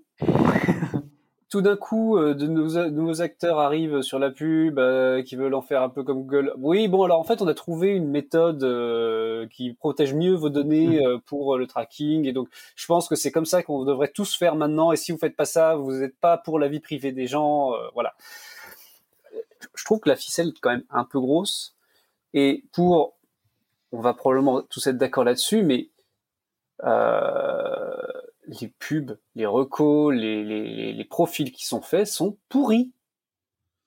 Ils sont mauvais. C'est parce que tu as un bloqueur de pub, euh, c'est pour ça Non, non, non, j'ai pas un bloqueur de pub partout et, euh, et je, suis désolé, mais il y a des, millions d'exemples de des gens qui vont voir leur profil, euh, ce que parce que maintenant on peut aller voir sur son compte Google, je crois aussi sur son compte Facebook. C'est voilà, on a décidé que toi tu es dans telle catégorie et en fait c'est mauvais avec toutes les données qu'ils ont réussi à accumuler, avec les, millions, milliards d'heures de, processeurs cramés dessus, le, travail est pas ouf. C'est vrai que c'est assez vexant euh, le, rapport euh, carbone-efficience euh, de ce truc-là. Parce que moi, ça me dérange pas de cliquer sur un truc sur lequel j'aurais envie de cliquer. Tu vois, s'imagine, on me, on me fait découvrir un truc que je, que je connaissais pas et qui est ouf. Ça m'arrive jamais. Alors, il y, a, bah, la découverte, tout simplement, le fait de te remonter le truc auquel tu penses et que tu as envie d'avoir et que tu dis, tiens, j'y pensais maintenant, c'est trop bien. C'est genre, genre, ils ont calibré, ils ont le tempo de ta life, on est bien. Et... Alors, je dis pas que c'est une bonne chose, je dis juste qu'à moins la qualité serait là. Et qu'effectivement, il y a, y, a plein de, y a plein de moments où tu te demandes euh, à quoi ça sert d'avoir collecté autant de choses. Je suis, je suis assez d'accord. Ah, tu questionnes l'intérêt du truc. En tout cas, ce qui est sûr, c'est que le pari qui peut être fait, c'est de se dire est-ce qu'avec moins de données, on peut être, j'allais dire aussi mauvais, aussi pertinent? Soyons positifs. Mais c'est la question est posée, tu vois. De façon pragmatique, peut-on faire le même taux de clics? Mmh. Exactement. Sachant que ce qui les intéresse, c'est le taux de clics, c'est pas du tout la transformation derrière. Non, parce qu'eux, ils sont juste vendeurs de clics. Voilà, il y, y, a de ça aussi. Ouais. Peut-être que c'est un modèle pourri, mais peut-être qu'on n'a pas d'autres modèles. Parce que les gens sont habitués au gratuit et que du coup, il faut, bah, faut trouver quelque chose qui continue à, filer du gratuit. J'ai hâte de, de, de, voir un peu comment évolue le moteur de recherche qui est lancé par l'ancien vice-président de YouTube Ads, si je ne m'abuse, qui va être un moteur de recherche payant. Ouais, quand c'est plus toi le produit, comment ça se passe quand, quand c'est plus toi le produit, comment ça se passe? L'idée, c'est qu'en fait, tu payes par abonnement. C'est-à-dire que tu t'abonnes, tu payes, et du coup, tu as accès à un service, et ce service, c'est un moteur de recherche. Ok. Mm. Bah, pourquoi pas ils, mettent un, système de paiement et d'abonnement pour avoir accès au service de type moteur de recherche. Alors ce moteur de recherche est basé sur, c'est un métamoteur qui va être basé sur Bing et avec, euh, ils ont quelques éléments qu'ils développent aussi à eux pour pouvoir euh, avoir agrémenté un peu les résultats de Bing qu'il y a dedans, mais sans publicité, par abonnement. Donc ils ont annoncé ça en, grande pompe l'an dernier, l'an dernier, peut-être un peu avant, j'aurais dit l'an dernier, et euh, la bêta a commencé il y a quelques, quelques semaines. J'ai pas réussi à être dedans, damn it, bah, mais ça m'intéresse. J'étais complètement passé à côté. Ouais, ouais et mais j'ai hâte de savoir un peu comment ça va, comment ça va avancer. Euh, si je me questionne là maintenant tout de suite, est-ce que j'ai envie de payer pour un moteur de recherche J'ai envie de te dire non. Après, c'est qu'on est habitué. la question, la question est brute, hein, elle est posée, elle est à plat. Eux, ils font le pari que oui. Alors évidemment, ils, sont en train de préparer quelque chose qui n'est pas un simple moteur de recherche où tu tapes ta query et hop, tu as les résultats. Le but, en fait, et très honnêtement, c'est ce vers quoi tout le monde tend au maximum, c'est de devenir un moteur de réponse c'est-à-dire que tu ne sors pas du produit, c'est-à-dire que la réponse est dedans en fait. Et du coup, tu diminues le nombre de clics. Ce qu'il faut comprendre, c'est qu'en fait, aujourd'hui, la façon dont ça se passe, c'est que tu penses une question, naturellement, tout seul comme un grand, t'en extrait des buzzwords en te disant, hey, c'est ça que le moteur il veut pour comprendre ce que j'ai dans la tête. Mais bon, tu es comme un grand dans ta tête quand tu fais ça. Tu tapes tes mots-clés, le moteur il fait le travail exactement inverse en disant, bon alors, il a dit ça, c'est-à-dire qu'il pensait à telle question tu récupères une série de liens ou des résultats, tu te les mets en disant tiens, si tu cliques là-dedans, peut-être que dedans tu trouveras un truc qui va t'aider à répondre. Mais je suis pas bien clair, on verra bien. Et donc toi, ce que tu fais, c'est que tu cliques, tu vas chercher ta réponse et dis ah, c'est ça que je cherchais. Donc tu vois bien qu'en fait, entre ce que tu as pensé et ta réponse, tu es quand même à un degré 4, tu vois, de distance mm. réelle en fait. Et le but de tous ces moteurs, c'est de diminuer ce nombre de hops en fait. Tu vois? Pour devenir des moteurs de réponse. C'est pour ça que Google commençait à rajouter des trucs sur la droite euh, avec euh, bah, littéralement la réponse que tu voulais et à enrichir le truc sans pour autant aller payer les gens chez qui ils ont récupéré ces données par ailleurs. Et ce qui pose d'autres problématiques en tant que moteur, euh, comment est-ce que tu, si tu fais ça, comment est-ce que tu rémunères les gens euh, avec qui tu as enrichi et tu as mmh. proposé un service? Ah, effectivement, c'est n'est pas, pas forcément trivial. Et après, ça répond pas à toutes les, à toutes les demandes. C'est-à-dire que tout le monde n'arrive pas avec une question précise pour une réponse. Des fois, tu as envie d'avoir un ensemble de liens pour pouvoir confronter les différentes façons de, de penser et que ton moteur continue à avoir un sens pour t'emmener vers d'autres endroits. C'est dans, dans, la découverte. Et puis, et puis, pour que ça marche, il faut que ce soit aussi efficient que ceux qui sont gratuits. Quand tu es habitué. Euh, ouais. ouais aujourd'hui, le dernier chiffre que j'avais, euh, que j'ai trouvé, c'était que dans 64% des cas, euh, il n'y a pas de clic qui suit une, une requête faite sur Google. Énorme. Plus de 60%. C'est énorme. Ouais, ouais c'est énorme. Il y a, on ne dit pas qu'il y a 60% de résultats positifs où les gens ont la réponse. Ça veut simplement dire qu'en tout cas, euh, soit ça s'arrête là, soit, euh, soit on refait une recherche, soit euh, on a la réponse, mais c'est immense. Il y a plus de 60%, ou en tout cas là, on s'arrête là, et soit on fait autre chose, soit la réponse est là, soit on raffine, mais il n'y a pas forcément de clic dans les liens en dessous. Hmm. Alors, ce, chiffre-là, je ne sais pas s'il est toujours difficile à exprimer le fait qu'il soit officiel, mais c'est une estimation qui a été faite. L'étude était semblait sérieuse, et en plus, d'être sérieuse. En plus, ça me semble crédible, ce qui est triste. mais, euh, effectivement. Ok. C'est devenu un, trouble obsessionnel compulsif, euh, l'usage du moteur de recherche. Finalement, tu cherches tes trucs et puis après tu. Terminé. Euh, J'aimerais avoir une stat. Et combien de personnes lancent des recherches et regardent pas les réponses parce qu'ils oublient tu, sais, tu lances ta recherche, tu, passes à un tab suivant, tu fais autre chose. Tu changes d'onglet. Ouais. et puis tu reviens dessus, puis tu regardes, tu fais Qu'est-ce que je cherchais Je peux regarder les, les 400 onglets que j'ai d'ouvert là, et je, je, suis sûr que tu en as à peu près autant. Et... Il faut dire que, que mon deal, c'est euh, je, je, tape mes, mes, mes mots-clés, hmm. puis je, je sais très bien que dans les trois quarts du temps, c'est un truc qui est tellement spécifique, euh, où euh, il y a, c'est genre un problème, et je sais que c'est un truc qui, qui, qui, est pas fréquent, donc je prends les 4-5 premiers liens qui ont l'air de vaguement euh, mentionner le truc, je les ouvre, et puis après je vais les voir, et en fait, du coup, le moteur a aucun, aucun, moyen de savoir quelle était la bonne réponse. Donc du coup, ça, ça, les, dans la merde les autres personnes qui vont poser la question après. On a, on a plein de signaux faibles, tout bizarres du côté du moteur. Euh, on se demande un peu ce qu'on peut en faire. T'as les gens qui cliquent pas, euh, et les gens qui cliquent, qui cliquent tout. Merde, on est signaux faibles. Tu sais, c'est, ouais, c'est. Non, mais je veux dire, enfin, je sais pas si la est bonne, mais en tout cas, on a des signaux qui sont difficilement exploitables. On essaie de jongler avec, mais c'est un peu bizarre, quoi. C'est assez marrant. C'est assez rigolo. Bah, après, c'est aussi le jeu du domaine, c'est-à-dire qu'on n'est pas là pour, pour, euh, je, parle, je parle peut-être au nom de compte, mais en tout cas, euh, mais en général, on le sait tous, le moteur de recherche. Le but, c'est pas de, le, le but, c'est pas de demander aux gens de changer fondamentalement leur façon de faire, mais c'est plutôt d'être capable de s'adapter, euh, quand on fait du software en général, hein, à la, vie des humains, pour dire, c'est là qu'on vous aide, même si en fait, avec le temps, on finit par s'habituer à certaines, certaines façons de faire. On a, on a aussi un mode de pensée qui est modifié et qui, qui on, s'adapte aux, outils qu'on a. C'est ce qui fait que quand on change d'outil, souvent il y a des problèmes, hein, on est en hmm. difficulté, alors que fondamentalement, ça fait pareil. Ouais, changer de moteur de recherche, euh, c'est compliqué. Hmm. Hmm. Oh oui. tu, tu, devais avoir pas mal de signaux aussi là-dessus. Ouais. Yes. Euh, je propose de passer au lien suivant. Euh, c'est un lien du CFTC, la caisse. non, pardon, c'est quoi le CFTC déjà? Je ne sais plus. Je sais plus non, non plus. Bon, c'est un lien qui dit que la Caisse nationale d'assurance maladie, qui gère le système national des données de santé, donc le SNDS, a donné un avis défavorable à euh, euh, l'utilisation du Health Data Hub de Microsoft. Euh, donc la CNIL avait déjà dit niet, c'est pas possible, les données perso non. Mhm.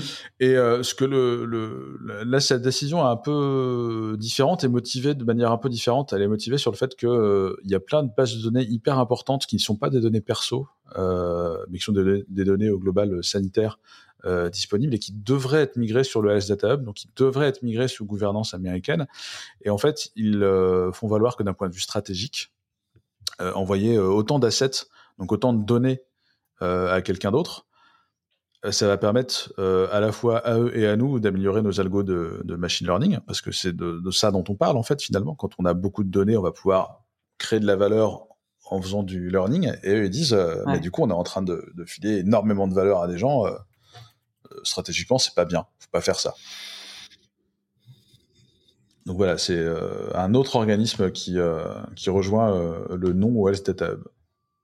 Et, j'imagine que comme raison, il y a également le fait que partout dans le monde, les data centers de Microsoft soient soumis au Patriot Act, enfin au Cloud Act, ah. ce qui, n'aide pas forcément à la confiance qu'on peut avoir dans la capacité à, garder, euh, sécuriser l'information qu'on leur donne. Bah ouais, on va, on va, lier ça, on va lier ça au lien suivant qui est un, rapport d'Octo sur la, souveraineté.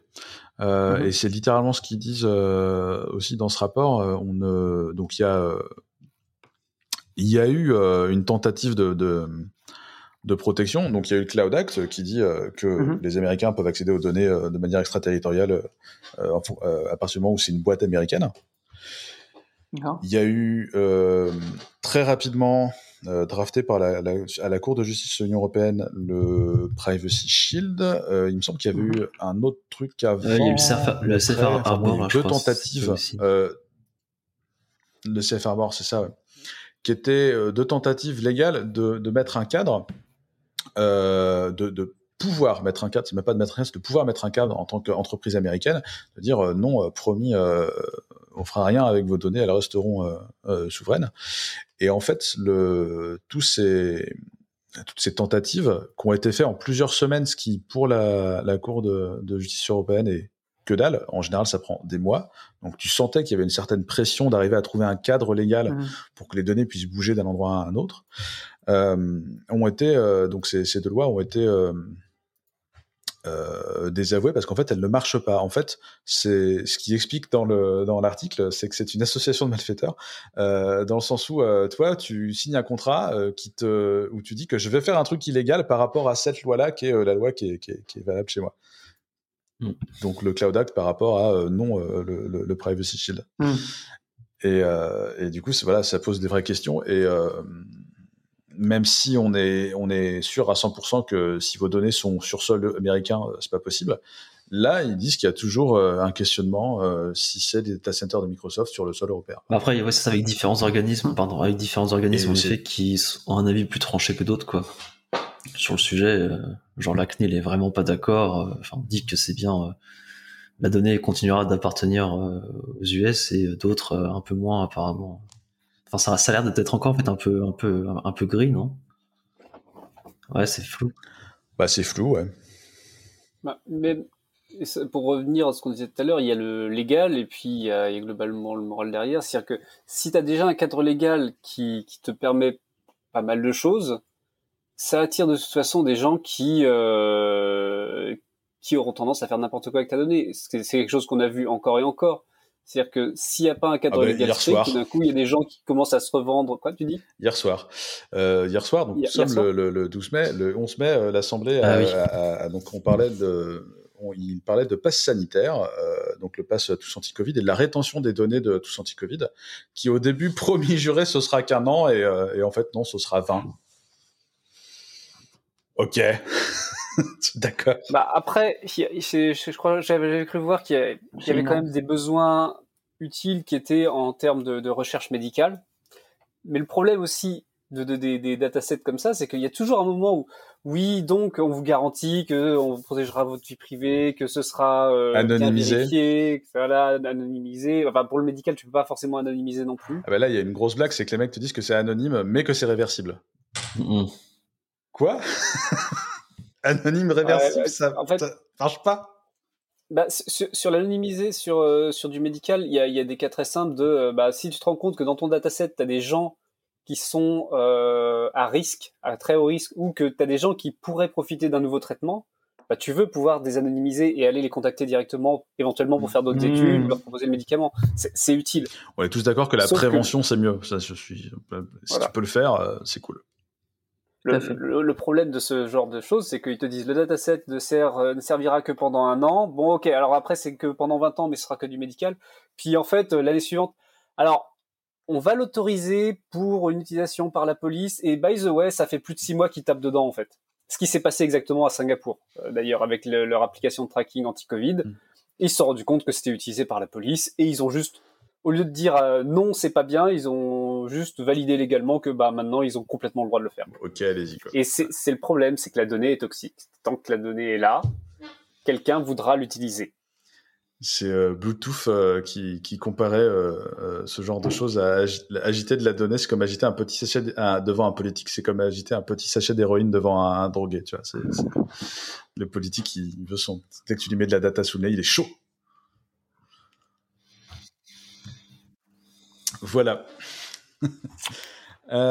donc oui, souveraineté, ça pose tout un tas de questions, en particulier sur les données de santé. Et il y a un super article d'Octo qui, explique un peu euh, tout le cheminement qu'il y a eu en fait entre euh, l'apparition du Cloud Act et de l'extraterritorialité du droit américain et les tentatives de protection et, de, de, dépôt de cadre légal, euh, de propositions de cadre légal que sont le Safe Harbor et le Privacy Shield, qui ont été euh, boutés par les lois dites Schrems 1 et Schrems 2, qui sont Schrems, c'est Max Schrems, c'est un politicien autrichien, enfin politicien, c'est un citoyen européen, autrichien, qui a euh, lancé ces, sujets-là et qui a du coup euh, fait désavouer euh, le Privacy Shield et le, Safe Harbor. Et, et qui du coup nous met dans une situation où le Cloud Act a priori s'applique. La question c'est est-ce que ça s'applique quand c'est sur sol européen ou pas? Moi j'aurais tendance à dire oui. L'incarnation de la, de la souveraineté est excessivement délicat quand on crée un, produit parce qu'elle est, c'est une définition qui a géométrie variable selon les différents endroits de la planète ah, pour rester vague. vous êtes en plein dedans euh, en plus, donc. Euh. Oh là là, c'est, euh, mais c'est hyper intéressant parce que on arrive avec notre regard français en France où on a un avis qui est assez construit parce que en étant français, tu, as une sensibilité sur ta culture qui est, qui est évidemment évidemment forte. Et tu peux te dire, euh, être souverain en France, ça veut dire ça. Mais en fait, on se rend compte quand on propose le même produit, le même service dans d'autres endroits, euh, qu'on peut dire qu'on est le moteur de recherche souverain n'a pas forcément de valeur si tout est stocké en France et qu'on en parle en Allemagne. Je prends complètement au hasard hein, comme exemple.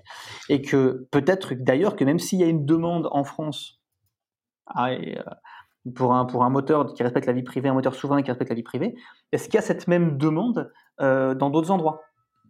Et, euh, et, que est-ce que c'est le point sur lequel il faut appuyer et quel est le comment est-ce qu'on déplace nos curseurs en fait dans ce, dans ce domaine-là? C'est, c'est, c'est des questions qui sont, qui sont très compliquées, je trouve, à aborder.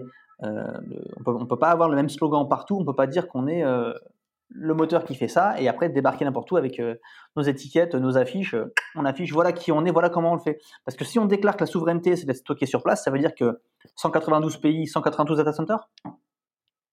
Peut-être pas. Ça va être un peu compliqué.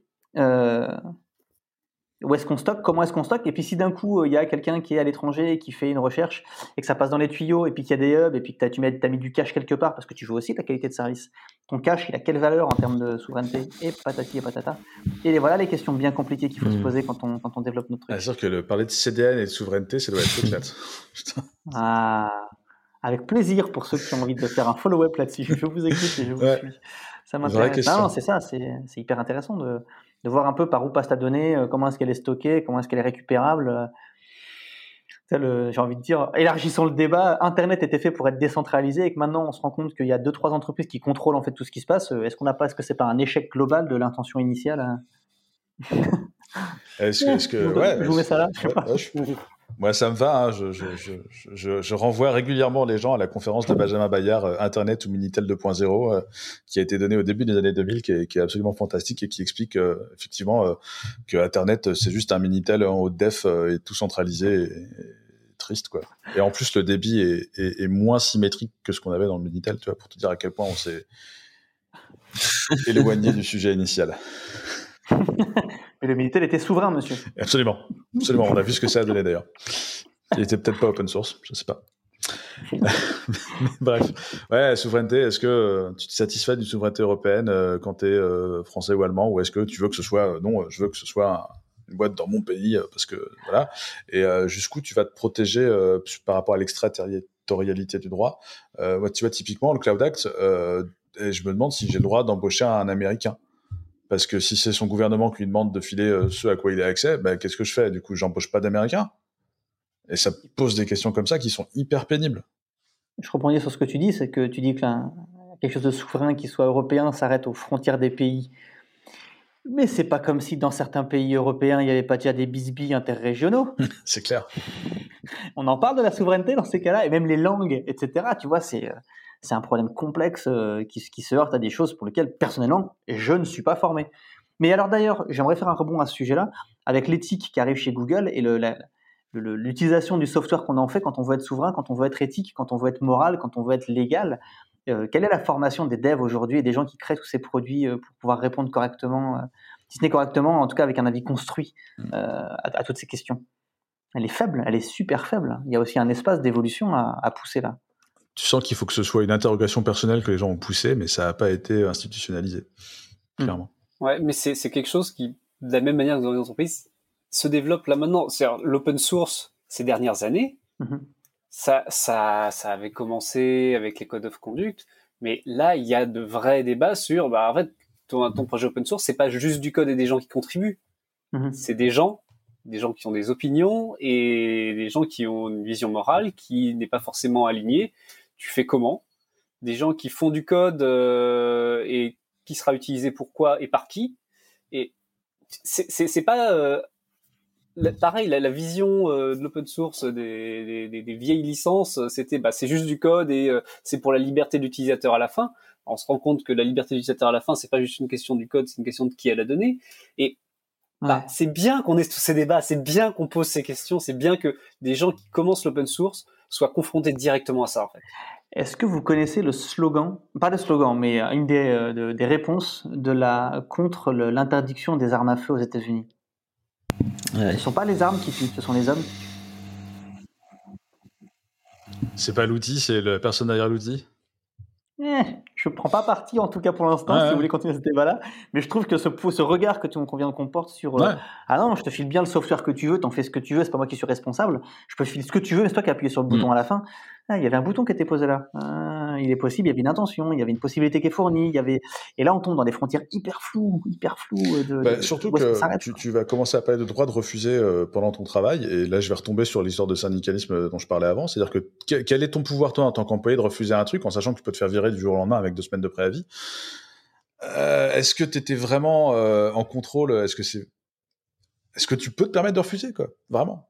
Un truc quand Il y a un truc qui est très clair, c'est quand on est un employé face à une entreprise qui est une entité anonyme, euh, même si c'est elle est représentée par, par, des, par, des dirigeants, n'empêche qu'à ce moment-là, le débat, le, rapport de force est déséquilibré clairement en faveur de l'entreprise.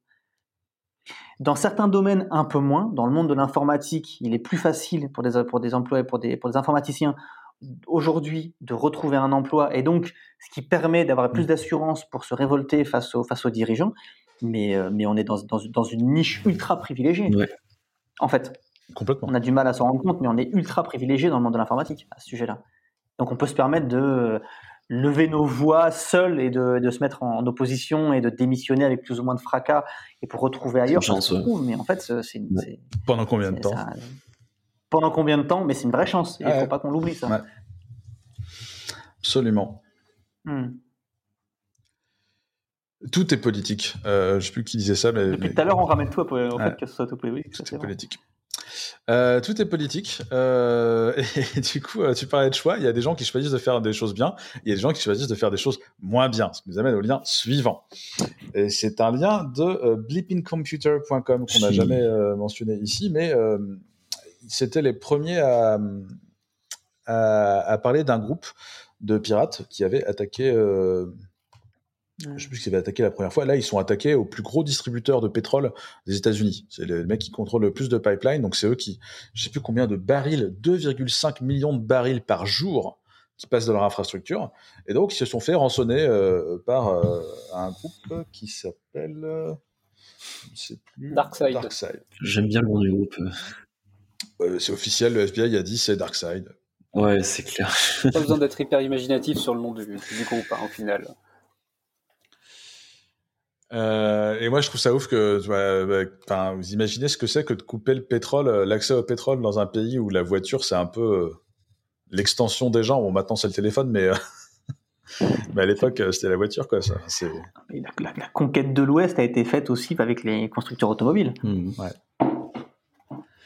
Et voilà, du coup, ah, c'est un seul pipeline qui, qui traverse vraiment tous les, tous les États-Unis.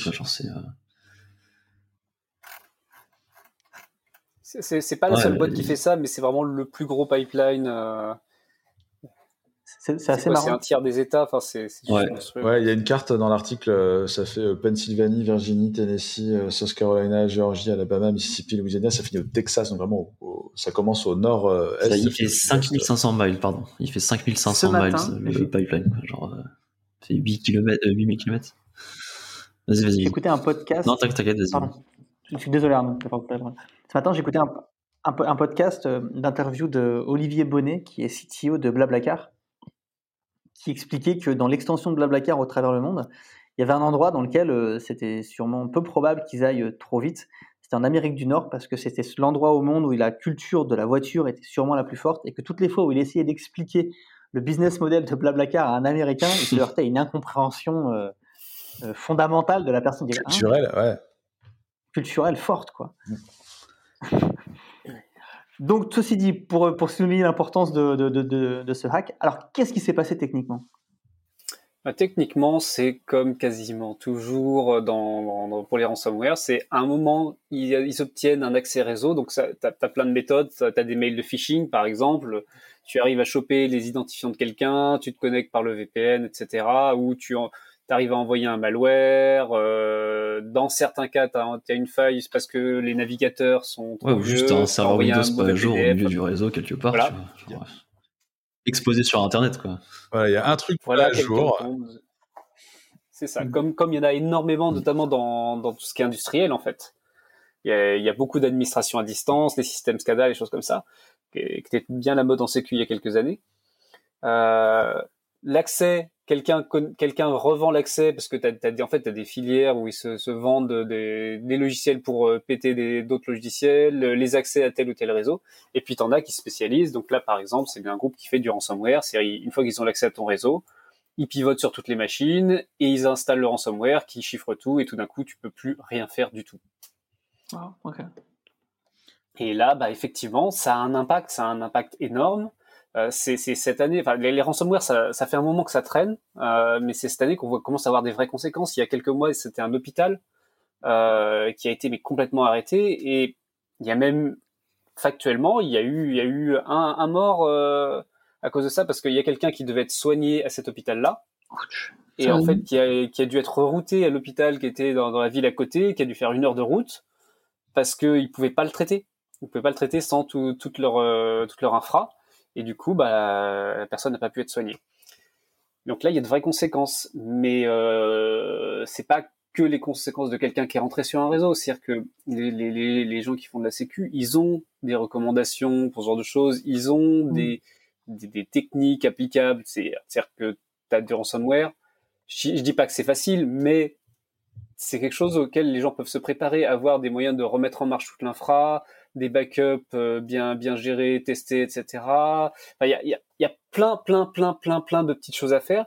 Et le problème, c'est que des, des, fournisseurs comme ça, souvent, il y a une culture. Après, de, même bah, si t'es préparé, honnêtement, euh, remettre tout ton infra euh, d'aplomb, enfin avec des backups, ça te prend quand même quelques jours au minimum, si c'est bien plus, quoi. Ah oui. Ouais.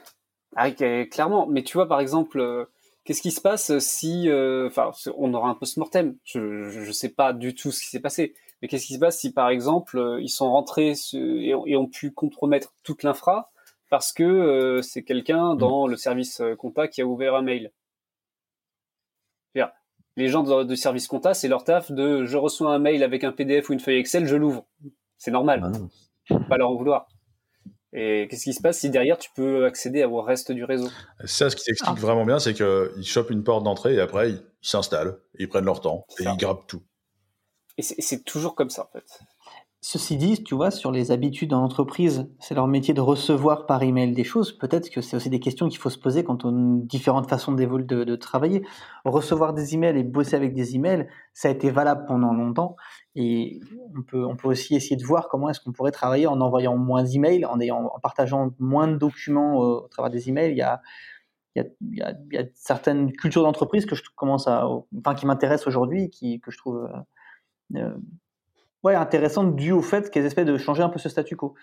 qui est de dire, regarde, les emails, ça date de combien? 73 La dernière, dernière RFC sur les emails, c'est 75, non? 79 Je dis les, chiffres un peu au hasard, mais enfin bon, hein, c'est pas jeune.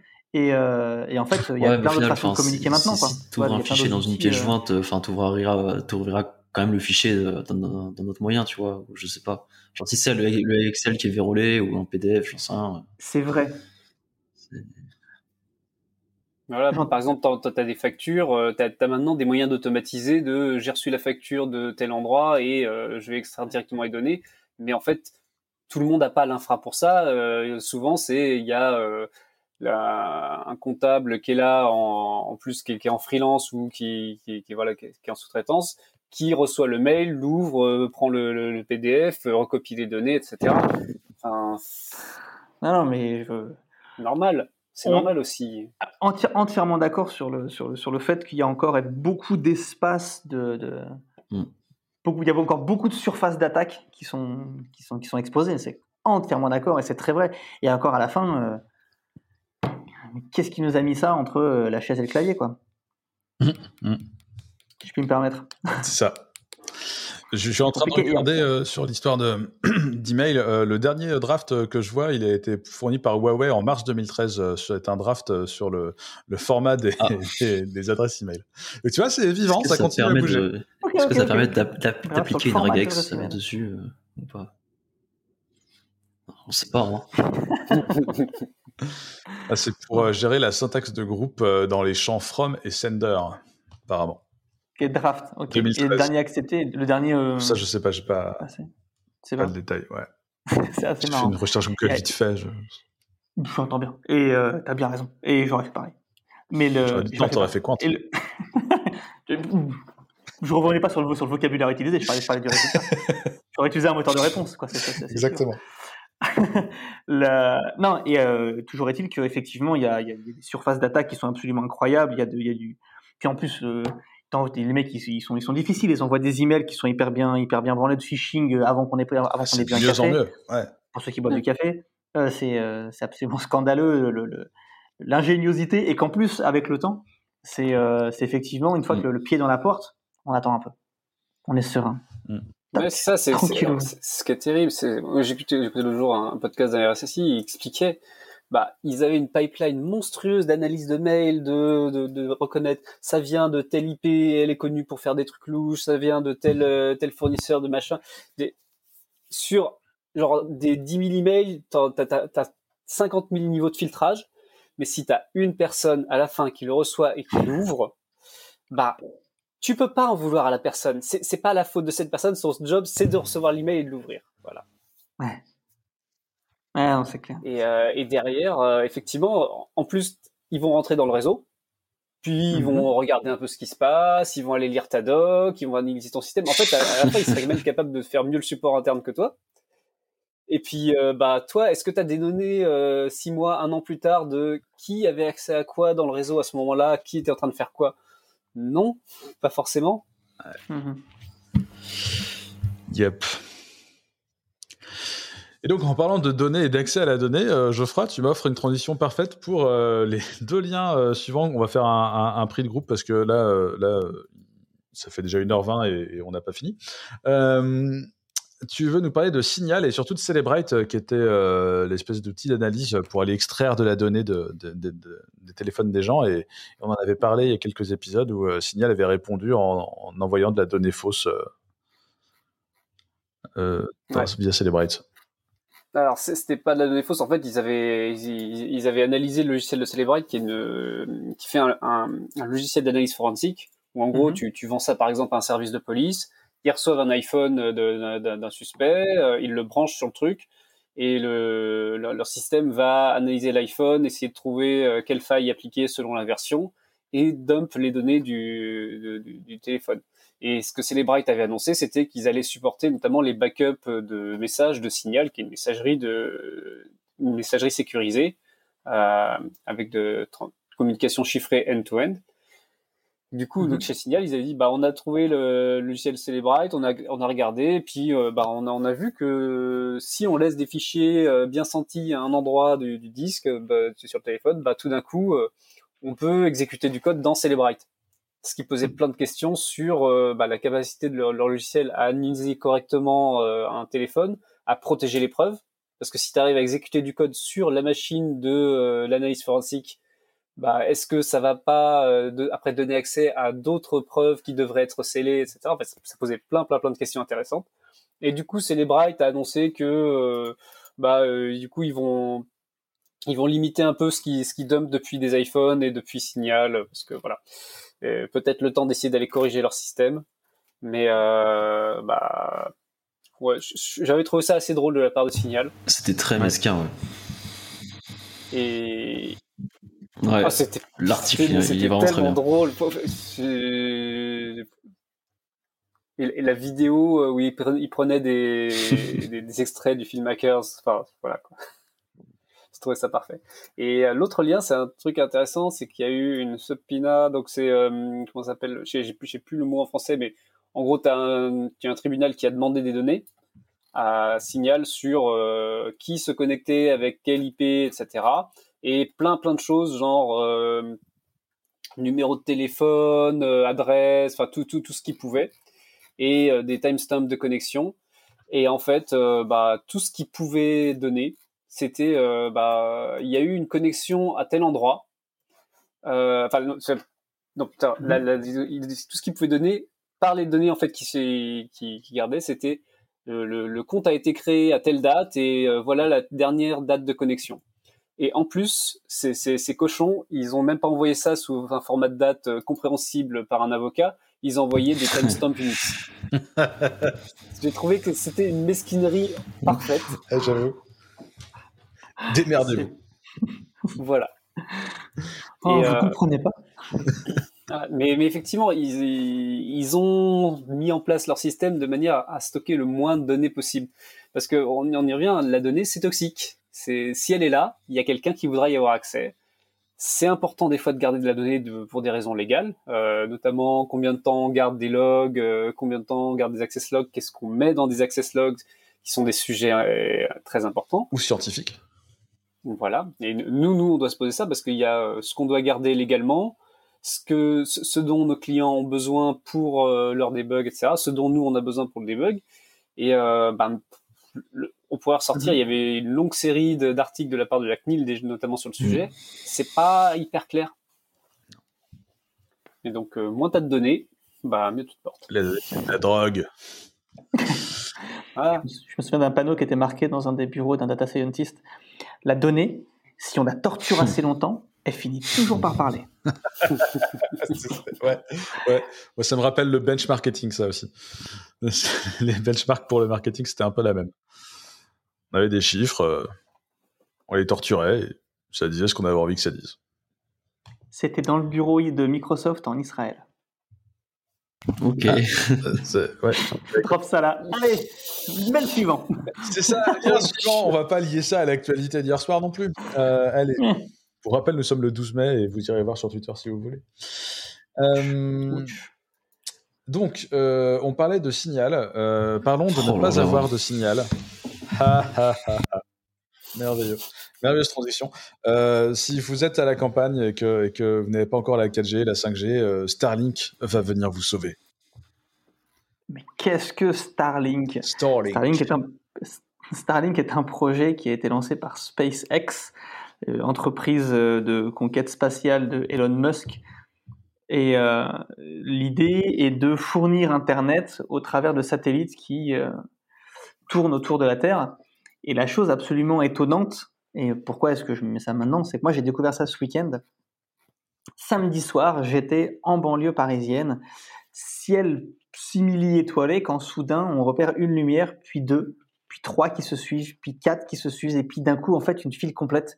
C'est très impressionnant quand on s'y attend pas et qu'on regarde la, Voie lactée.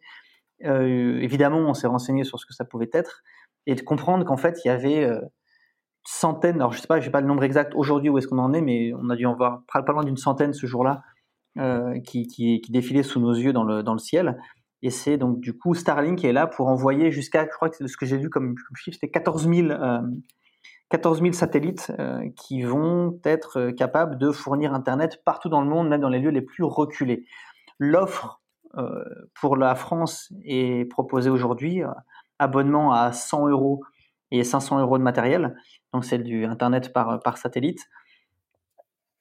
Voilà, je vous le livre comme ça. J'ai été très épaté par les avancées technologiques d'abord de, SpaceX, ensuite de, l'Internet par satellite et de la volonté qu'il y avait à, proposer Internet partout. J'ai évidemment dans ma tête fait un rebond avec le projet Aquila de, Facebook. Pour ceux qui ne l'ont pas, je vous encourage à chercher Aquila Facebook, qui a été arrêté ah, merci, parce que je me demandais justement. 17, j'aurais dit, je me disais peut-être. Je me demandais où qu'ils en étaient justement. Pardon? Ok. Ça a été arrêté. Ah, c'était l'Internet. C'était du satellite aussi? Ah, Non, c'était par drone. Ah. Il y a eu aussi récemment euh, le, truc euh, par, par, ballon de chez Google euh, qui, pareil, a fait. Oh, pas mal. Habile. Et effectivement, la volonté de pouvoir proposer Internet à tout le monde. C'est cet angle altruiste, la main sur le cœur, que je trouve intéressant. C'est ça. Et l'histoire de Facebook, c'était quand même l'Internet de Facebook. Hein. C'était pas tout Internet, c'était ce que Facebook filait. Ouais. Il y, a quand même un, côté euh, économique là-dedans. C'est eux peuvent se permettre ça chez SpaceX parce que ils ont leur euh, fusée réutilisable et que donc économiquement c'est beaucoup plus facile pour eux d'aller euh, claquer 60 satellites d'un coup dans, dans, le ciel et puis de recommencer le mois suivant. Alors selon Wikipédia, ils en sont à 1505 1438 in orbit. C'était le 29 avril dernier. Moi je me demande le taux de panne de ces trucs. Euh, est-ce qu'ils ont, euh, ouais, est-ce que t'en lances autant parce que pour les soucis de résilience dont on parlait tout à l'heure peut-être, mais enfin et après qu'est-ce que, enfin genre t'en as un, deux, trois qui vont mourir, etc., etc. Enfin je sais pas, euh, genre si c'est comme les disques ou autre, tu vois, les disques. ouais, mais justement, justement pour eux, qu'est-ce que ça coûte d'avoir un satellite qui crame? Ouais, ils peuvent en envoyer plus parce que ça leur coûte beaucoup moins cher que aux autres fournisseurs. Tu sais, c'est comme l'infrastructure immutable. Hein. Je veux dire, le cloud et la commoditisation, c'est la même histoire. Je veux dire, quand une machine crame, c'est pas grave. On va voir. On va en faire une autre. Tiens, ça, ça, reste, ça doit rester très cher quand même d'aller mettre un satellite, euh, mais au final, euh, ils doivent s'en tirer beaucoup mieux que les autres, quoi. En tout cas, il y a un calcul qui a été fait quelque part sur une table qui a amené à penser que c'était faisable et qui a fait qu'ils en sont là maintenant et qu'il y a des trucs qui volent. Enfin, j'ai pas le détail du calcul, mais on y est, quoi. Et ça, je trouve ça fou. on a 1558. Je dis des conneries. Le, cache de Google n'était pas à jour. Euh, la, page Wikipédia dit 1558 euh, en orbite. Ouais. Ça, c'est. Ils balancent jusqu'à 60 satellites d'un coup et chacun fait 260 kilos. C'est quand même pas. et ils sont pas en noir. Pour éviter la réverbération. Ah, mais du coup, tu vois, on les a quand même, enfin, vous les avez quand même vu dans le ciel à Paris, a priori, euh, euh, le week-end dernier, quoi. Ouais. Pardon, euh, vous les avez vus dans le, dans le ciel à Paris le week-end dernier, tu vois. Enfin, genre, je dis vous, les, les personnes habitant Paris, parce que j'avais vu sur Twitter pas mal de gens, en effet, qui, se, qui avaient pris des, des, photos et tout. Donc, ouais. Effectivement, ouais. Bah ouais, je sais pas. C'était pas la bonne peinture. Ils sont gourés. Le mec, il pris de folie, il t'a fait ça en or doré en disant c'est beaucoup plus stylé comme ça, vous verrez les gars. Hop, avec des ailes, c'est un dragon sur le côté, ils sont fait plaisir. Tuning de satellite. ça va se développer, ça va se démocratiser. Ouais, je, sais pas, sais pas comment ils feront le ménage de ces trucs-là. Il y a déjà tellement de choses sur orbite, ça va être intéressant. Alors, il n'y a, a, pas un niveau euh, de, de, de, qui est un cimetière de satellites? Genre, euh, quand ils doivent le faire crever, en fait, ils ne pas forcément, ils le, ils le changent d'orbite et ils traînent là. Euh. Euh, ça, ça, dépend. Il y, a, il y, a, des orbites de parking et il y a des orbites de. Bah, tu, tu vas, tu vas aller dans, dans le. Notamment sur les orbites de parking. Euh, il y a, eu le fusée, satellite chinois là récemment là, voilà. Ouais, fusée. Ouais. Et je, je disais, c'était sur un cas qui a eu il y a quelques dizaines d'années où euh, un satellite avait un, un réacteur nucléaire. Ça, ça, se fait pas mal dans des satellites parce que ça chauffe donc ça permet que ton, ton matériel ne, ne, ne, gèle pas et euh, bah, ça produit de l'énergie pendant longtemps. Et il y a eu un problème euh, de, de, de, fonctionnement qui fait que le satellite a commencé à dériver et il pouvait plus éjecter son, son, son réacteur et donc du coup tu as, un satellite qui a cramé dans, dans, l'atmosphère avec de l'uranium. Ils avaient 50 kilos d'uranium dedans, un truc comme ça. Enfin voilà. Et ce que tu es censé faire quand tu as un satellite qui a un réacteur comme ça, c'est que tu as un mécanisme pour éjecter le réacteur sur une orbite de parking où il va rester peut-être 300, 400 ans là-dedans, le temps que ça, ça se réduise un peu quoi. Mais c'est des vrais sujets et tu as notamment des, des, des, des, gens dont le métier c'est de, de, suivre tout, tout, tout, tous les objets qui se baladent, que ce soit un petit boulon, un machin, quelque chose comme ça, tout, tout ce qu'ils peuvent traquer, ils le font quoi. Du coup, Blue Origin, c'est quoi ça? Je, je, Qu'est-ce que c'est ah. ah, c'est le tourisme spatial. Ah c'est l'entreprise de Jeff Bezos qui fait son premier vol le 20 juillet, 52 ans après le premier pas sur la Lune de euh, Armstrong.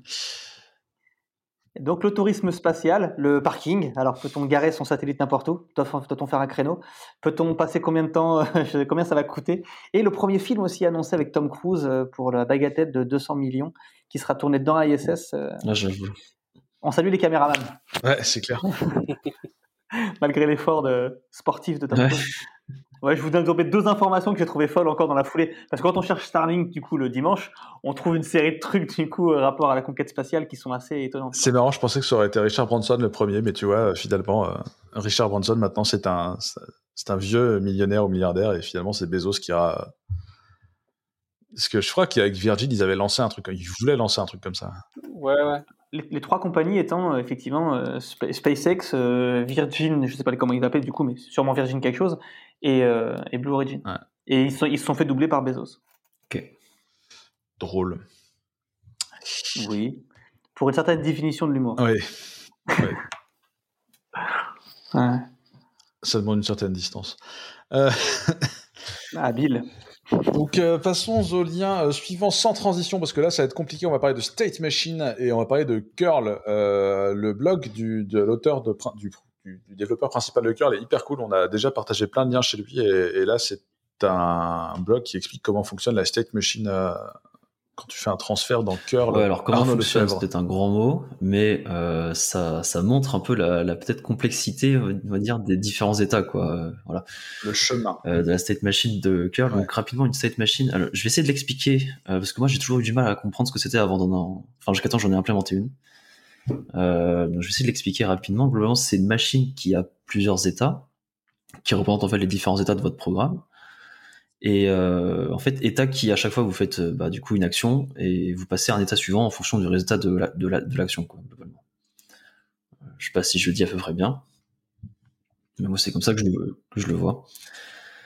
Euh, et du coup, dans, dans, dans curl, du coup, en effet, ils ont une machine à état qui, bah, qui a plein d'états, puisque bah, vous avez beaucoup de protocoles, vous avez aussi beaucoup d'actions. Hein. Parfois, si, même si vous faites du HTTP, bah, faut se connecter.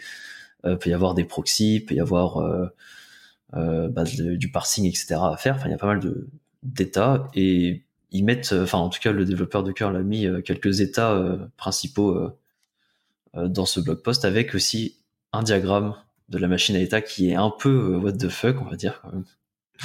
Elle est les flèches vont dans beaucoup d'endroits différents. Il y a beaucoup bah, de ça, il y a des états un peu, un peu compliqués. Genre, il y a l'état do, par exemple. Il y a l'état doing et il y a l'état doing mort et l'état did. Genre, c'est assez. Euh... Je suis sûr que ça a un sens, mais vu comme ça, euh, c'est pas, ça va pas être évident. Vas-y. Alors, je, peux apporter un peu billes là-dessus. C'est que curl, c'est pas juste une lib qui fait du, du HTTP. C'est plein, plein, plein de protocoles et plein d'implémentations différentes, même de HTTP. Par exemple, maintenant, euh, ils, ont, ils ont une implémentation en Rust basée sur Hyper. Et donc, si tu veux lier plein d'implémentations comme ça dans tous les sens, euh, tu as des plugins, tu veux qu'ils aient une interface commune. Et ben souvent c'est ah bah tiens regarde euh, tu, tu, as la liste d'états pour faire le connect euh, et puis une fois que as, tu as ta connexion tu passes dans l'état do si, si, on regarde la liste d'état, en fait, tout ce qui est en jaune et en bleu, à un moment, ça finit par arriver à 12. C'est tout ce qui permet d'établir la connexion, que ce soit directement ou d'aller résolve euh, par du DNS ou d'aller prendre un tunnel, un proxy, un truc comme ça. Et une fois que tu passes à 12, c'est tu as créé une connexion, maintenant tu la passes à ton plugin. Et bah là, en fait, tu as besoin juste d'une abstraction pour demander à ton plugin, t'en es où? Tu as besoin de quoi? Euh, Est-ce que tu as besoin de t'exécuter? Est-ce que tu as besoin d'être prévenu quand il y a un événement sur cette socket? Et en fait, euh, ça donne une bonne abstraction de là, il y a un truc qui est en, train de, faire sa, tambouille. On continue, on continue. Ah tiens, il a changé d'étape. Ben maintenant, on peut passer la main à quelqu'un d'autre, par exemple un, plugin qui analyse ce qui sort à la fin. Euh, moi, tu vois, par exemple, c'est un truc que je fais beaucoup dans, dans Sozu. C'est-à-dire que j'ai ma state machine HTTP, puis au-dessus j'ai une, j'ai une autre state machine qui me dit bah là c'est une connexion HTTPS, donc ben je peux être d'abord dans l'état j'attends un message proxy protocole, c'est ce qui permet de recevoir l'IP l'IP du client si on a un proxy TCP devant. Puis du proxy protocole je passe au handshake TLS quand le handshake TLS a fini de tourner, bah, je passe à l'état HTTP. Puis là, peut-être que je passe à l'état WebSocket. Et en fait, State Machine, ça permet de, vraiment définir d'un point de vue donné où tu en es dans, ton process, plutôt que d'avoir, enfin, du code, du code qui s'exécute euh, de, manière impérative. C'est une State Machine. C'est si se passe ça, je fais ça, puis après je fais ça, puis après je fais ça. C'est là, par contre, tu le matérialises sous forme de, de données parce que c'est plus facile à analyser et c'est plus facile à imbriquer. Donc euh, c'est cool de voir que vraiment ils, rendent la chose explicite. Mais complexe. Hmm. J'ai pas regardé le talk, mais le diagramme est Après, intéressant. Le, reste, le reste de l'article, globalement, c'est ils, expliquent pourquoi est-ce qu'il y a un peu ce méli-mélo de différents états un peu chelous, etc. Quoi. Euh, mais ouais. Enfin, c'est. Et après, en plus, c'est ça. Chaque protocole, après, a priori, enfin, une partie des protocoles a sa propre machine à état, etc. Donc, euh, pas évident. Bah, par exemple, c'est sur HTTP2, dans la spec, directement, il y a une state machine de. Alors, si tu reçois tel type de frame, tu fais ça. Si tu reçois du, un message flow, tu fais ça. Enfin, il y a. Voilà. Mais du, du point de vue de curl au-dessus, c'est juste, est-ce que tu es, mm. dans do ou est-ce que tu es dans done, là? Right. Euh, je propose d'accélérer, de passer au lien suivant, euh, qui est globalement le fait que BPF soit disponible sous Windows. Alors c'est pas vraiment BPF, parce que j'imagine que BPF c'est essentiellement Unix. Bah, c'est ce que j'ai presque BPF. Ils essaient quand même de réimplémenter euh, les mêmes fonctionnalités globalement que tu retrouves sous Linux. Donc rapidement. Ouais, voilà. alors BPF, c'est quoi bah, Rapidement? Donc il y a BPF qui est la Berkeley Packet Filter, enfin qui est Berkeley Packet Filter. A priori, je suppose que c'est le nom de la machine virtuelle je sais pas exactement ce que ça, ce que ça veut dire. Ouais, voilà, c'est ça. À la base, c'est ça. Pour, euh, pour euh, en fait, ça vous permet de, de, mettre des hooks euh, ou des, en fait, d'injecter du code directement au niveau du kernel pour que les vous puissiez en fait vous-même introspecter les, connexions, les paquets réseau, etc. plutôt que d'écrire un module kernel et de devoir le loader à chaque fois avec tous les problèmes que ça que ça pose. Là, vous avez une, API en fait de programmation où vous avez juste un, du, code à compiler, vous l'envoyez euh, au kernel et il le tourne dans sa machine virtuelle et, il est content quoi. Euh, Même plus malin que ça, en fait, il peut faire la compilation euh, du code de VPF. C'est vraiment un moyen d'aller exécuter du code de, manière sûre dans le kernel. au pire, si jamais vous faites une erreur, vous faites cracher la machine virtuelle, alors que dans un module kernel, bah, vous faites panique tout le kernel, quoi, si jamais vous avez un problème. c'est un peu chiant. Et du coup, bah, Windows, en fait, enfin commence à, intégrer euh, de du BPF euh, bah, du coup dans Windows. Enfin Microsoft commence à intégrer du BPF dans Windows. Euh, ils essayent d'avoir une compatibilité à peu près similaire que ce qu'il y a sous Linux, mais évidemment certaines choses sont pas possibles puisque bah, sous sous Linux, vous avez également parfois des, bah, des, structures de données qui sont très propres en fait au système ou autre. Donc, ce sera pas le même code pourrait ne pas marcher entre Windows et Linux, mais sur des codes assez haut niveau, enfin assez haut niveau, qui utilisent pas trop d'API ou, de, données très très propre à Linux ou à un système en particulier, ça devrait fonctionner euh, à peu près pareil. Mais en tout cas, c'est le commencement de ce travail-là. Ce qui est honnêtement plutôt cool. A priori. Bah, ils font plein de trucs euh, pour se rapprocher Linux de plus en plus. T'en ouais. te demander s'ils feraient pas complètement mieux de. en fait, je pense qu'ils vont réintégrer Linux dans Windows et comme ça, après, il y aura plus qu'un seul système sur toute la planète. Et voilà quoi. Donc, a priori, voilà. Et quand... On n'avait pas vu passer un lien récemment de, de Wine sur Windows Tout à fait. mais du coup, est-ce que ça rendra Linux euh, peu sécurisé et susceptible de se faire euh, rançonner par de, par de vilains Ça existe, ouais.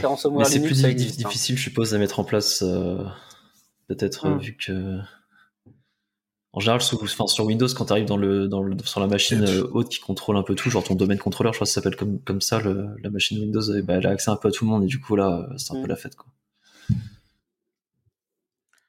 À partir du principe que. Tu as, un facteur économique, pendant longtemps, par exemple, les Mac étaient considérés sécurisés parce que ça intéressait personne d'aller pirater un Mac. Maintenant, il y en a tellement partout mm. que mm. les malwares pour Mac, forcément, il y en a. Forcément. Absolument. Euh, le rapport gain, gain, enfin effort gain est bien plus intéressant, c'est sûr. Ouais, clairement. Je vous propose de passer au lien suivant. Euh, c'est un shameless plug euh, d'une nouvelle feature de Clever développée par Arnaud Lefebvre. Euh, on a ajouté Proxy SQL sur la plupart des apps qui est configurable. Voilà. dès sa présence en fait maintenant. Ouais, rapidement. Proxy SQL en fait c'est un outil qui vous permet d'avoir un proxy en local sur la même machine qui exécute en fait votre application, sur sur lequel en fait vous vous connectez imaginons pour enfin vous vous connectez pendant voilà et en fait le proxy va se connecter lui à la donne MySQL en face euh, ce qui vous fournit en fait un pool de connexion automatique euh, ce qui est très pratique pour les applications PHP bah, qui n'en ont pas qui n'ont pas de, de, de, pool de connexion auto et qui à chaque fois en fait qui doivent faire une requête à la base ou en tout cas sur une nouvelle requête HTTP ils doivent faire de nouvelles requêtes à la base en général et euh, ça prend du temps d'établissement de connexion etc quoi. voilà. Ouvrir une connexion. C'est pas c'est, c'est, c'est un outil en fait qui va beaucoup vous aider par exemple sur des sur des applications PHP ou autres hein, qui font beaucoup de connexions à la DB, genre du WordPress, du Magento, ce genre de choses. Euh, voilà. Et il y aura d'autres features après qui arriveront sur la partie euh, euh, leader follower automatique en fait. Vous n'aurez pas à le configurer dans le code, etc. Voilà, on avance un peu sur l'outillage de, des bases SQL donc il y a Proxy SQL qui est dispo, on a PGPool qui va arriver bientôt. Euh, et, quand on aura du réseau privé bientôt, tout ceci sera automatisé et fonctionnera de manière merveilleuse. je vous propose de passer au dernier lien de la journée et c'est quelque chose de très récent et c'est de la Sécu et c'est du Wi-Fi et c'est pour Geoffroy Coupry. Ouais, donc c'est des chercheurs qui ont trouvé, parce que des fois les chercheurs ça trouve, euh, des failles dans, euh, dans, dans, les protocoles Wi-Fi. Euh, des chercheurs de New York University et à, Louvain aussi. Et donc l'idée, c'est qu'ils ont regardé la fragmentation des paquets Wi-Fi. C'est-à-dire que quand il y a des, la, communication entre votre téléphone, votre laptop et votre routeur, bah, les paquets Wi-Fi, les gros paquets peuvent être fragmentés en petits morceaux mais aussi des petits paquets peuvent être agrégés en plus gros paquets. Et euh, ce genre de mécanisme est complexe et euh, ils ont remarqué que la manière dont les paquets étaient euh, pris en compte après n'était pas forcément claire. Par exemple, qu'on pouvait avoir un paquet agrégé qui contient euh, un bout chiffré, un bout euh, en plain text, que c'était pas géré de la même manière, que ça pouvait être un handshake ou, ou autre chose, que on pouvait avoir euh, des paquets qui, qui être chiffrés avec des clés différentes. Et en fait, tout ça, ça, leur permet notamment d'aller exfiltrer de la donnée sur des connexions. Et ce qui était intéressant, c'est qu'ils avaient commencé à regarder ça dans Linux, mais se sont rendu compte qu'il y a ça dans des implèmes de, de, plein, plein, plein, plein de routeurs différents, plein d'implèmes de, Wi-Fi différentes, et euh, qu'il y, y, a beaucoup, beaucoup de systèmes affectés. Donc, ce qui ressort, c'est que bah ils ont passé euh, près de 9 mois, c'est ça, j'ai vu, ils disaient, à, causer avec euh, différents fournisseurs. Euh, donc là, il y a des patchs Linux qui vont arriver bientôt. Normalement, chez chez Microsoft, ça, enfin chez Windows, ça a été patché en mars, je crois. et c'est oui, ça, ça fait ça fait neuf mois, il y a eu neuf mois d'embargo. Et le problème, ça va être tous les devices Wi-Fi, euh, genre euh, les petits gadgets à droite à gauche euh, de, de, domotique, ça va être vos routeurs de vos fournisseurs internet, ça va être des choses parce qu'on sait très bien qu'ils les mettent pas à jour. ça va, ça va être le routeur que vous avez monté à la main chez vous, qu'il va falloir mettre à jour. Il y a plein de choses comme ça. bah, la stack Wi-Fi, elle va peut-être pas être, pas être fiable. Mais ils ont quelques recommandations, notamment sur le sur comment s'en protéger. Euh, je suis pas certain que, tout le monde ait accès à toutes les options, par exemple pour ce qui est de désactiver la fragmentation de paquets. Mhm. Mais euh, bah, sinon, les recommandations, c'est comme d'hab. Utiliser un câble. Hein. Le retour du câble. ouais. Ouais. Ok. Ouais. du gros coaxial. Hein, ça, on peut y faire confiance. C'est un, point hyper important ce que tu soulèves là, le, la mise à jour des, euh, des, des, des, devices qu'on a, des ordinateurs, des téléphones, des softwares, le, le, Pardon? Tout l'IoT. L'IoT, c'est le truc que tu mettras jamais à jour, parce que de toute façon, tu peux pas. C'est ça, les firmware et la bande. Quel est, quel est le bon niveau de mise à jour? Est-ce que se mettre sur la version bêta Bleeding Edge Alpha, c'est toujours une bonne idée? Pas sûr. Est-ce que complètement labour est une bonne idée? Pas sûr non plus. Qui prend le temps de revoir les patchs? Parce que là, il y a deux idées. Hein. Tu as les individus et puis tu en entreprise. Comment est-ce que tu coordonnes l'ensemble pour tout le monde sans être trop à la bourre et que tu fasses, des revues? Parce que c'est déjà arrivé, c'est. Je prends un cas au hasard, on parlait d'Apple, il y a de plus en plus de machines. Euh, Apple, une fois de temps en temps, ils font un update de leur OS, puis le lendemain, tu as un autre update parce que le précédent, euh, pas tout à fait ça. Et ça met un peu à mal tes outils. Et pas laisser les employés leur dire euh, bah allez-y, faites ce que vous voulez, vous êtes admin, mais s'il vous plaît, de vous coordonner et mettez pas à jour quand n'importe quand. Il y en a toujours un qui va mettre le qui va faire l'update, après qui va contacter en disant eh, j'ai peut-être fait une connerie. Ouais. C'est pas faux. Et puis même économiquement, pour un certain nombre de ces boîtes, bah oui, je t'ai déjà vendu le produit, c'était un truc à 5 balles. Mmh. Euh, ouais, je peux bien en avoir mmh. vendu des millions, mais tu te rends compte que c'était il y a 5 ans? Est-ce que je vais te le mettre à jour maintenant? Bah... C'est ça. L'obsolescence euh, vraiment programmée. Ouais, c'est ça, il traîne un peu la patte. C'est, euh, désolé, c'est pas prioritaire. La prioritaire, c'est la priorité, c'est la nouvelle feature parce qu'en plus, ça inclut euh, ça et ça fait le café, euh, ça stocke je sais pas quoi. Et tiens, vas-y, va. C'est ce que t'as pas encore vendu, surtout. Ouais, t'as pas encore vendu, ouais. c'est ça. il y en a qui arrivent déjà pas à jour, quoi. Ouais. c'est ça. T'as vu dans le monde de la tech. Oh merde, ça date d'hier, c'est trop. Ouais, non, raté. Eh bien, eh bien voilà, euh, sur ces bonnes paroles, euh, c'était le dernier lien de la semaine. Euh, nous allons donc procéder au choix musical de l'invité. Un choix musical qui date d'hier. Exactement ce que j'allais dire. en tout cas, merci beaucoup, messieurs, pour cette invitation. C'est beaucoup de, beaucoup de plaisir hein, à, essayer de le préparer, à arriver pas prêt et quand même à arriver à trouver le moyen de discuter et d'apprendre plein de trucs. Bah ouais, c'est cool. Merci beaucoup. Merci à toi. Ouais d'avoir euh, participé, c'est top. Donc tu nous mets, qu'est-ce que tu nous envoies? C'est quoi? Comment ça s'appelle déjà? Euh, KRS One. Euh, pourquoi? Pourquoi, pourquoi Alors, euh, j'ai un certain goût pour le pour la pour la musique punchy, telle que le hip-hop par exemple. À mes heures perdues, j'aime bien arriver à retrouver les originaux des chansons, comme par exemple euh, enfin, dans le hip-hop, il y a beaucoup de samples et trouver les originales, euh, les chansons originales. Je joue du jazz, j'en écoute aussi euh, pas mal. Et dans le hip, je trouve dans le hip-hop une, une, certaine énergie, une, un certain péchon que, qui, qui, me booste assez facilement. Pourquoi celle-là? C'est parce que très récemment, je pensais avoir fait déjà un bon tour euh, d'écoute des musiques des années 90 euh, au sein des grands groupes de l'époque, Lord of the Underground, évidemment, KRS-One, et je parle Wu-Tang Clan, je ne vais pas tous ces citer. Et je suis tombé sur ce petit morceau et l'album de le premier album de KRS-One que j'avais jamais écouté. Et donc je me le suis mis, j'ai monté le volume à 11. Mhm. Et, euh, et c'est très bien. Je vous encourage dans les oreilles euh, pour se mettre un peu, le, un peu la caisse. Très efficace. Eh bien, merci euh, beaucoup, Hugo, encore une fois, c'est cool. Et, et, on vous dit à toutes et à tous à la semaine prochaine. Au revoir. Merci bien. Bientôt.